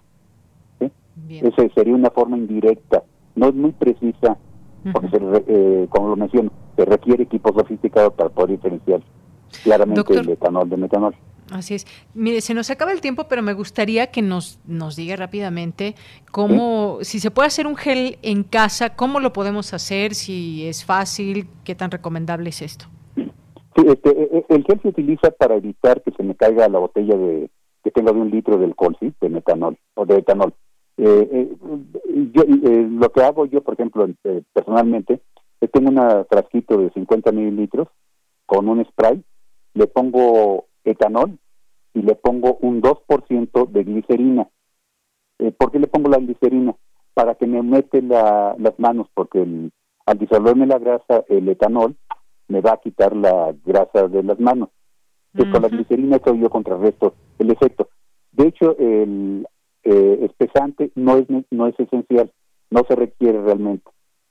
Eh, si alguien quisiera poner un espesante, es eh, carboxemetilcelulosa, un, un, tip que les podría dar es, pueden comprar un paquete de pañales de niño, le sacan del interior el polvito que tiene la parte central del pañal, y ese es el agente espesante, esa es la carboxemetilcelulosa le puede poner un poquitito a, al gel, a la, al etanol, y ya con esto ya va a hacer la, emulsión. Pero no, no se requiere realmente que esté espeso, y yo lo uso en cantidades muy pequeñas. ¿Con etanol se refiere al alcohol que podemos tener en casa? Al alcohol que compramos en la farmacia. El, alcohol que se compra en cualquier tienda es alcohol del 70%. Así es. Directamente no es bueno utilizarlo, nos dice, porque se eh, quita la grasa de la piel. No, no seca las manos y nos va a dar dermatitis. Y bueno, por experiencia propia le puedo decir, doctor, que, que se escama la piel. Se escama la piel y el problema que voy a tener es, estoy dejando heridas abiertas para que el virus eh, entre por esas heridas. Así es. Bueno. Entonces, eh, usando un poquito de glicerina, y la glicerina es muy barata realmente, hay muchos lugares donde se pueden comprar glicerina a granel, eh, eh, se ponen 2 mililitros de glicerina por 100 mililitros de, de alcohol y, con eso ya este humecta perfectamente las manos. Muy bien. Bueno, pues ahí está una forma también práctica, sencilla y quizás económica también de fabricar nuestro propio nuestro propio gel. Pues y la puede llevar a cualquier lugar ese, Exacto. Así es. Muy bien, pues muchísimas gracias por estar con nosotros, darnos a conocer. Ya, ya si alguien sigue insistiendo en, en, usar dióxido de cloro, después de lo que acabamos de escuchar con el, con el doctor, bueno, pues creo que ya es también una responsabilidad propia y un riesgo que están asumiendo las personas porque médicamente, en el tema químico también, pues está exhortando a que no, no ingieran dióxido de cloro, hipoclorito de cloro en este sentido para tratar de revertir efectos o curar COVID-19. Esto es una una información completamente falsa. Pues, doctor Carlos Ríos, muchísimas gracias. Pues muchas gracias por la invitación. Y nada más una última advertencia. El dióxido de cloro no genera oxígeno, que es otro argumento que dan la gente, ¿sí? Que genera, otras sustancias, no genera oxígeno. Genera agentes oxidantes, clorito de sodio y hipoclorato, eh, clorato de sodio, pero no genera este oxígeno. ¿sí? Pues si usted quiere llevar su salud a este riesgo y a este extremo, pues utilícelo, pero desde aquí les damos la información en torno a esto y sería terrible que lo utilicen. Gracias, doctor. Hasta luego. Pues muchas gracias por la invitación. A usted muy buenas tardes. doctor Carlos Ríos Alonso, académico del Departamento de Química Orgánica de la Facultad de Química de la UNAM.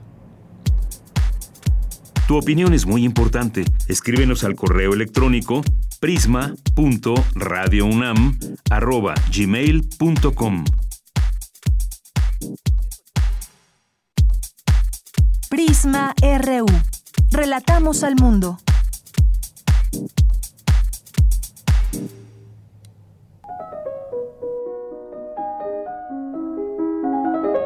Cartografía RU con Otto Cázares. Estimadísimo querido Otto, ¿cómo estás? Muy buenas tardes. Ay, muy querida Deyanira, pues encantado de compartir este precioso espacio radiofónico. Te abrazo, mando un saludo a quienes nos escuchan y en esta ocasión traigo una serie de reflexiones que he titulado Enciclopedia de la Mela, Mela, Mela, Melancolía. Hoy es lunes 8 de febrero, es aniversario de Robert Burton, que nació en Oxford en 1577 y bueno, es 2021 y se cumplen 400 años de la aparición de la primera edición de ese clásico de Robert Burton que es Anatomía de la Melancolía. Y de eso quiero hablarles. ¿Ustedes qué creen? Con la situación del confinamiento, con la amenaza de la COVID-19, ¿nos estaremos volviendo más melancólicos? ¿Nos estaremos volviendo más melancólicos debido al duelo, debido a la incertidumbre? Probablemente. Melancolía es una palabra interesantísima.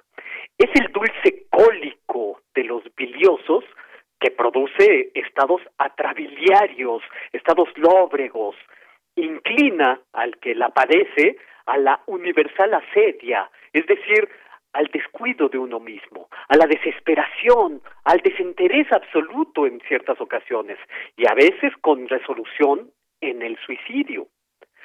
Dulce cólico, melancolía, melis, miel, dulzura, de donde viene melodía. Literalmente, melancolía hace alusión al canto de los grillos, que cantando se desecan y durante las noches los grillos cantan y silban tanto que no permiten el sueño. Las ideas obsesivas de la muerte, las ideas obsesivas del desencanto, cantan como grillos la noche entera. Y ese canto continuo deseca al que lo padece. estaba aquella idea de que la, la melancolía era una tristeza sin causa, a pesar de que pudieran existir disposiciones transitorias, fisiológicas, el enclave de un momento desafortunado, la melancolía era más bien una tristeza no transitoria. En la Edad Media no se decía, Sutano hoy estaba melancólico, no, era la disposición de Sutano, era su enfermedad crónica, su humor asentado. Hipócrates, en una obra de título acerca de la naturaleza del hombre, inició aquella tradición humoralista que pervivió en las concepciones médicas poco más de veinte siglos. En su tratado, Hipócrates establece una relación entre los cuatro humores del cuerpo y sus fluidos correspondientes. Al humor sanguíneo le corresponde la sangre como fluido, al humor flemático le corresponde la flema, al humor colérico la bilis amarilla y al, al humor melancólico la bilis negra. La salud de un individuo estriba en el equilibrio de los cuatro humores. Con el incremento disarmónico de alguno de estos fluidos, eh, sobrevienen las patologías. Desprendida de la teoría de los cuatro humores de Hipócrates, comenzó a pensarse que cualquier humor inflamado podía ocasionar demencia. Pero fíjense, hay algo muy interesante. Los hipocráticos decían que había dos tipos de demencia. Había manía por un lado y melancolía por el otro. La manía era, según los hipocráticos, brutal, ruidosa, extrovertida, agresiva, indeseable en una palabra. En cambio, la melancolía, sí, era una demencia, pero era una demencia refinada, silenciosa, eh, contemplativa, pacífica, ocasionaba incluso lo que ellos llamaban furor poético. La manía, los hipocráticos la trataban con castración, la melancolía la trataban con el évoro. El, el éboro era el tafil, por así decir, de la antigüedad. El tafil, por cierto, es el medicamento más vendido de nuestros días. Es muy célebre el problema 30 que se atribuye a Aristóteles, donde se trata la relación de la melancolía, el humor lóbrego, el humor sombrío, con los individuos de genio. La melancolía, dice este problema 30, es el temperamento más acorde de los creadores, es el temperamento más acorde a los inclinados a la introspección, a los excepcionalmente dotados, pero inclinados también a dispersarse en mil ensoñaciones. El problema 30 está lleno de curiosidades, porque se tratan las relaciones entre la melancolía y la epilepsia, la melancolía y la flatulencia, la melancolía y las temperaturas, la melancolía y la imaginación, las ensoñaciones, las dispersas fantasías o los planes de los melancólicos que se quedan solamente en eso, en planes la melancolía y el deseo sexual, que en los melancólicos es enorme según el problema 30. Yo creo que por eso el pícaro de Efraín Huerta escribió como la punzante melancolía, melancolía, melancolía, melancólico estoy fue en Santa Mía. Versos de Efraín Huerta. Melancolía generosa es la doctrina que atribuyó rasgos geniales a los melancólicos y se debe al problema 30 de Pseudo Aristóteles, pero sobre todo se debe al filósofo del Renacimiento Marsilio Ficino. En suma, con esta introducción cultural, eh, el melancólico es aquel que siente en carne propia ese general llanto de las cosas. Y para un romántico, para un decadentista de pura cepa, era necesario obligarse a sentir este general llanto de las cosas. Es ese placer tan romántico por sufrir como signo de superioridad y de servirse con cucharotas del romanticismo alemán llamaban Weltschmerz, es decir, dolor del mundo. Los melancólicos son los regidos por Saturno, el astro de la melancolía. Por lo tanto, hay melancólicos de horóscopo. Miguel Ángel Bonarotti en uno de sus sonetos, porque también escribía sonetos, dejó un verso memorable que dice, la mi alegrezza es la malinconia, que significa mi alegría es mi, mi melancolía. mi pregunta aquí es, ¿no nos volvemos un poco Miguel Angelescos en ese sentido, en hallar ahora alegrías en nuestra melancolía? Hay una larga tradición de hacer a la melancolía una dama, dama melancólica, tristeza, una mujer solitaria y triste, así se representa a la melancolía en los emblemas, por ejemplo, los de Cesare Ripa, o como una mujer alada en el célebre grabado de Alberto Durero, Melancolía 1. Todo esto es para decir que Robert Burton nació el 8 de febrero de 1577 en Oxford, Inglaterra, y publicó a los 44 años en 1621, hace 400, la primera edición de Anatomía de la Melancolía, que es la exhaustiva enciclopedia de la mela, mela, mela, mela, melancolía, el canto inagotable y que deseca a quien lo escucha de los grillos nocturnos. Y quien se acerque a esas páginas se lleva desde luego un banquete extraordinario. Seguimos leyendo Anatomía de la Melancolía y resulta la monografía de la bilis negra, resulta la historia cultural de la melancolía, resulta este libro el estado de la cuestión más exhaustivo que existía por lo menos hasta la aparición de Saturno y la melancolía eh, ya en el siglo XX. Robert Burton, el autor, era muy discreto y tenía el deseo de ocultar su identidad y se quiso hacer pasar por el hombre de la luna. Admitía su deseo de permanecer prisionero en una biblioteca y firmó sus páginas de Anatomía de la Melancolía como el nuevo Demócrito, Demócritus Junior. Y esto resulta muy significativo porque Demócrito fue un filósofo que, según la tradición, reía a mandíbula batiente de todos los asuntos humanos, sosteniendo incluso que es la naturaleza la que se ríe de nosotros. De modo que en estas páginas de Anatomía de la Melancolía, lo múltiple con que se presenta a los humanos la melancolía es tan extensa como las lenguas después de la caída de la Torre de Babel.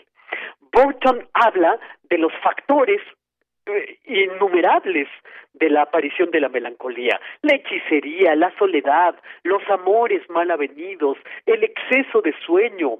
Eh, trata en estas páginas la melancolía desde la medicina hasta la astrología, pasando por la poesía y por las costumbres. Burton cree que la cultura es causa de enfermedad.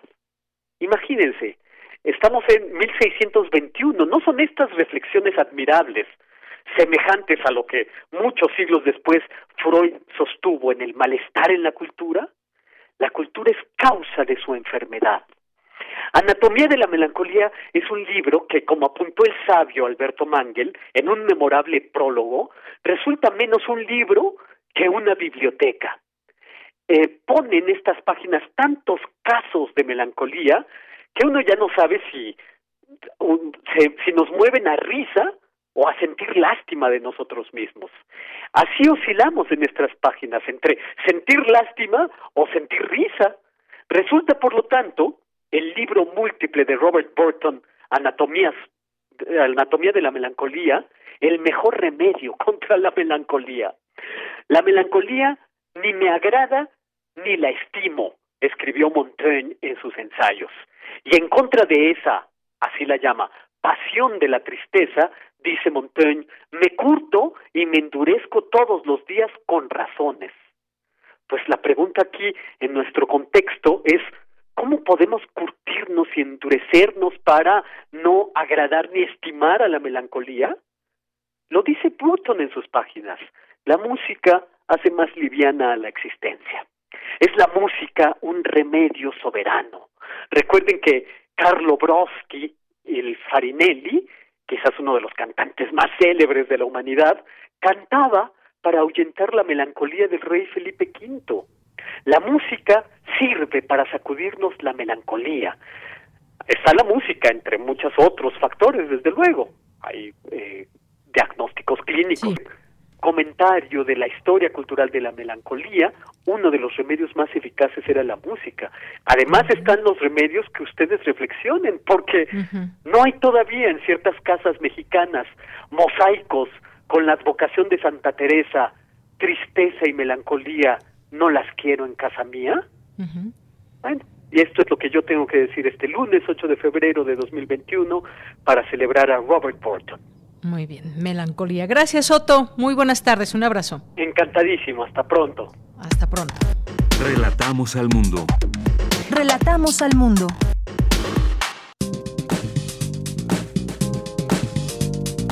Cultura RU. Bien, pues ya está lista Tamara Quirós con la información de cultura. Tamara, buenas tardes, adelante. Deyanira, como siempre, un gusto saludarles a través de estos micrófonos hoy en Adolfo Prieto 133 en la Colonia del Valle, desde la cabina de Radio UNAM. Gracias a los que nos escuchan. Y bueno, para iniciar la semana tenemos información referente al mundo de las artes escénicas. Seguimos en semáforo rojo, los teatros están cerrados y en estos momentos de reinvención, muchos artistas han encontrado en la virtualidad una forma de seguir en con el público, sobre todo con los amantes del teatro. Hace algunos meses se lanzó Teatrix, una plataforma donde podemos ver obras de teatro en línea en alta definición y en este mes, en este mes de febrero, el Foro Shakespeare y la Teatrería como casa productora lanzaron un festival de monólogos. Uno de estos monólogos es La Pretty Woman.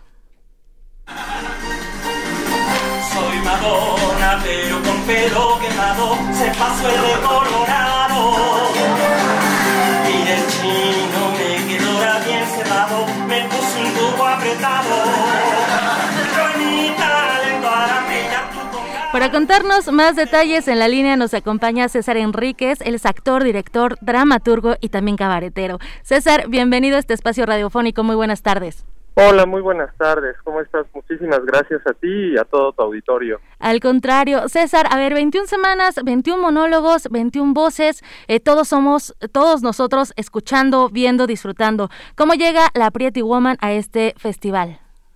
Híjole, pues llega con la mejor calidad, como lo dijiste, llega con grabada a tres, cuatro cámaras HD, llega con toda la energía que este espectáculo posee, con toda la furia, con todas las ganas, con un, es un espectáculo divertidísimo, es un espectáculo crítico, es un espectáculo que pone, eh, pues, que habla de un tema fundamental como es la discriminación, y en este caso discriminación a la gente que decide ser, que decide vivir una vida disidente a la que a la que esta sociedad nos marca, como en este caso una chica transexual eh, que ama la película de la mujer bonita y a partir de esa historia ella recrea este universo, eh, pero claro, ella no es como Julia Roberts, sino es una Julia Roberts veracruzana muy divertida, eh, es una mujer trans que sufre toda esta discriminación que se vive en este país hacia este tipo de comunidad y se pone en escena desde una manera muy lúdica. El espectador se va a divertir,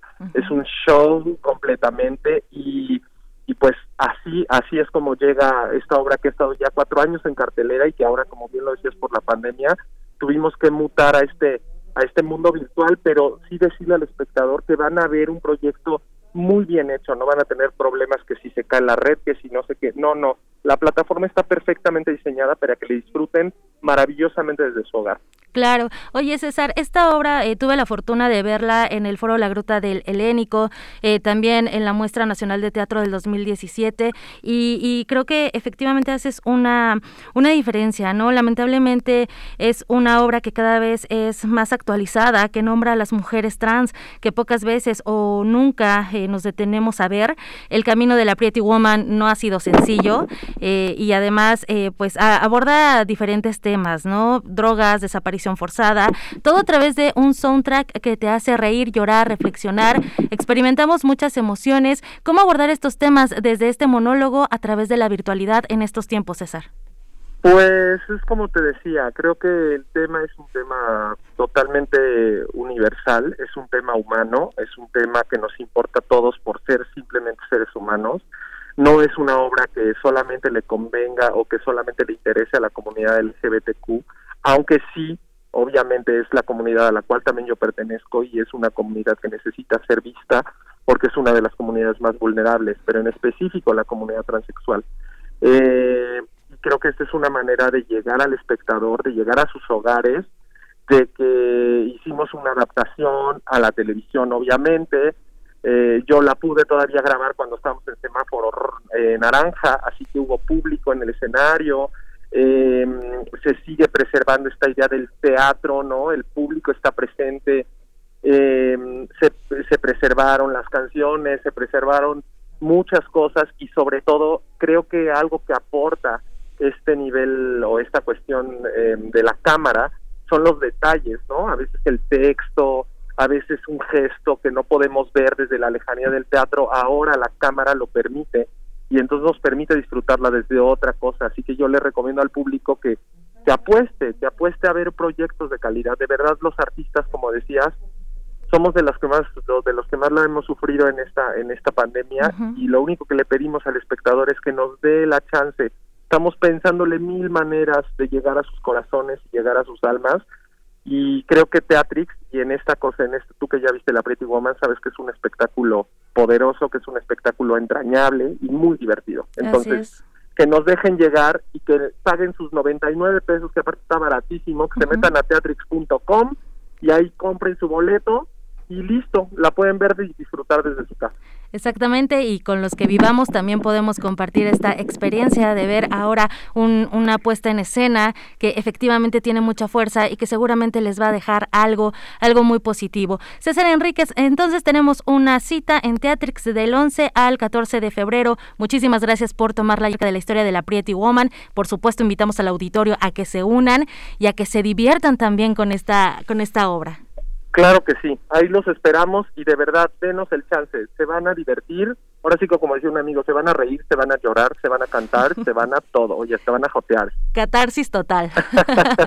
Muchísimas gracias César Enríquez. Muchas gracias. Hasta luego. Hasta luego. Y bueno, de Yanira pueden seguir también nuestras redes sociales, arroba PrismaRU para más información. Ahí ya eh, está la imagen para que tengan el dato completo. Por hoy me despido. Les deseo que tengan una excelente tarde y también un muy buen inicio de semana. Muchísimas gracias, Tamara. Hasta mañana. Y también nos despedimos del público que nos ha seguido el día de hoy. Lo esperamos mañana en punto de la una. Gracias a todo el equipo, gracias allá en cabina, gracias a todo el equipo que hace posible Prisma RU. Soy de Yanira Morán, a nombre de todos ellos. Gracias, buenas tardes y buen provecho.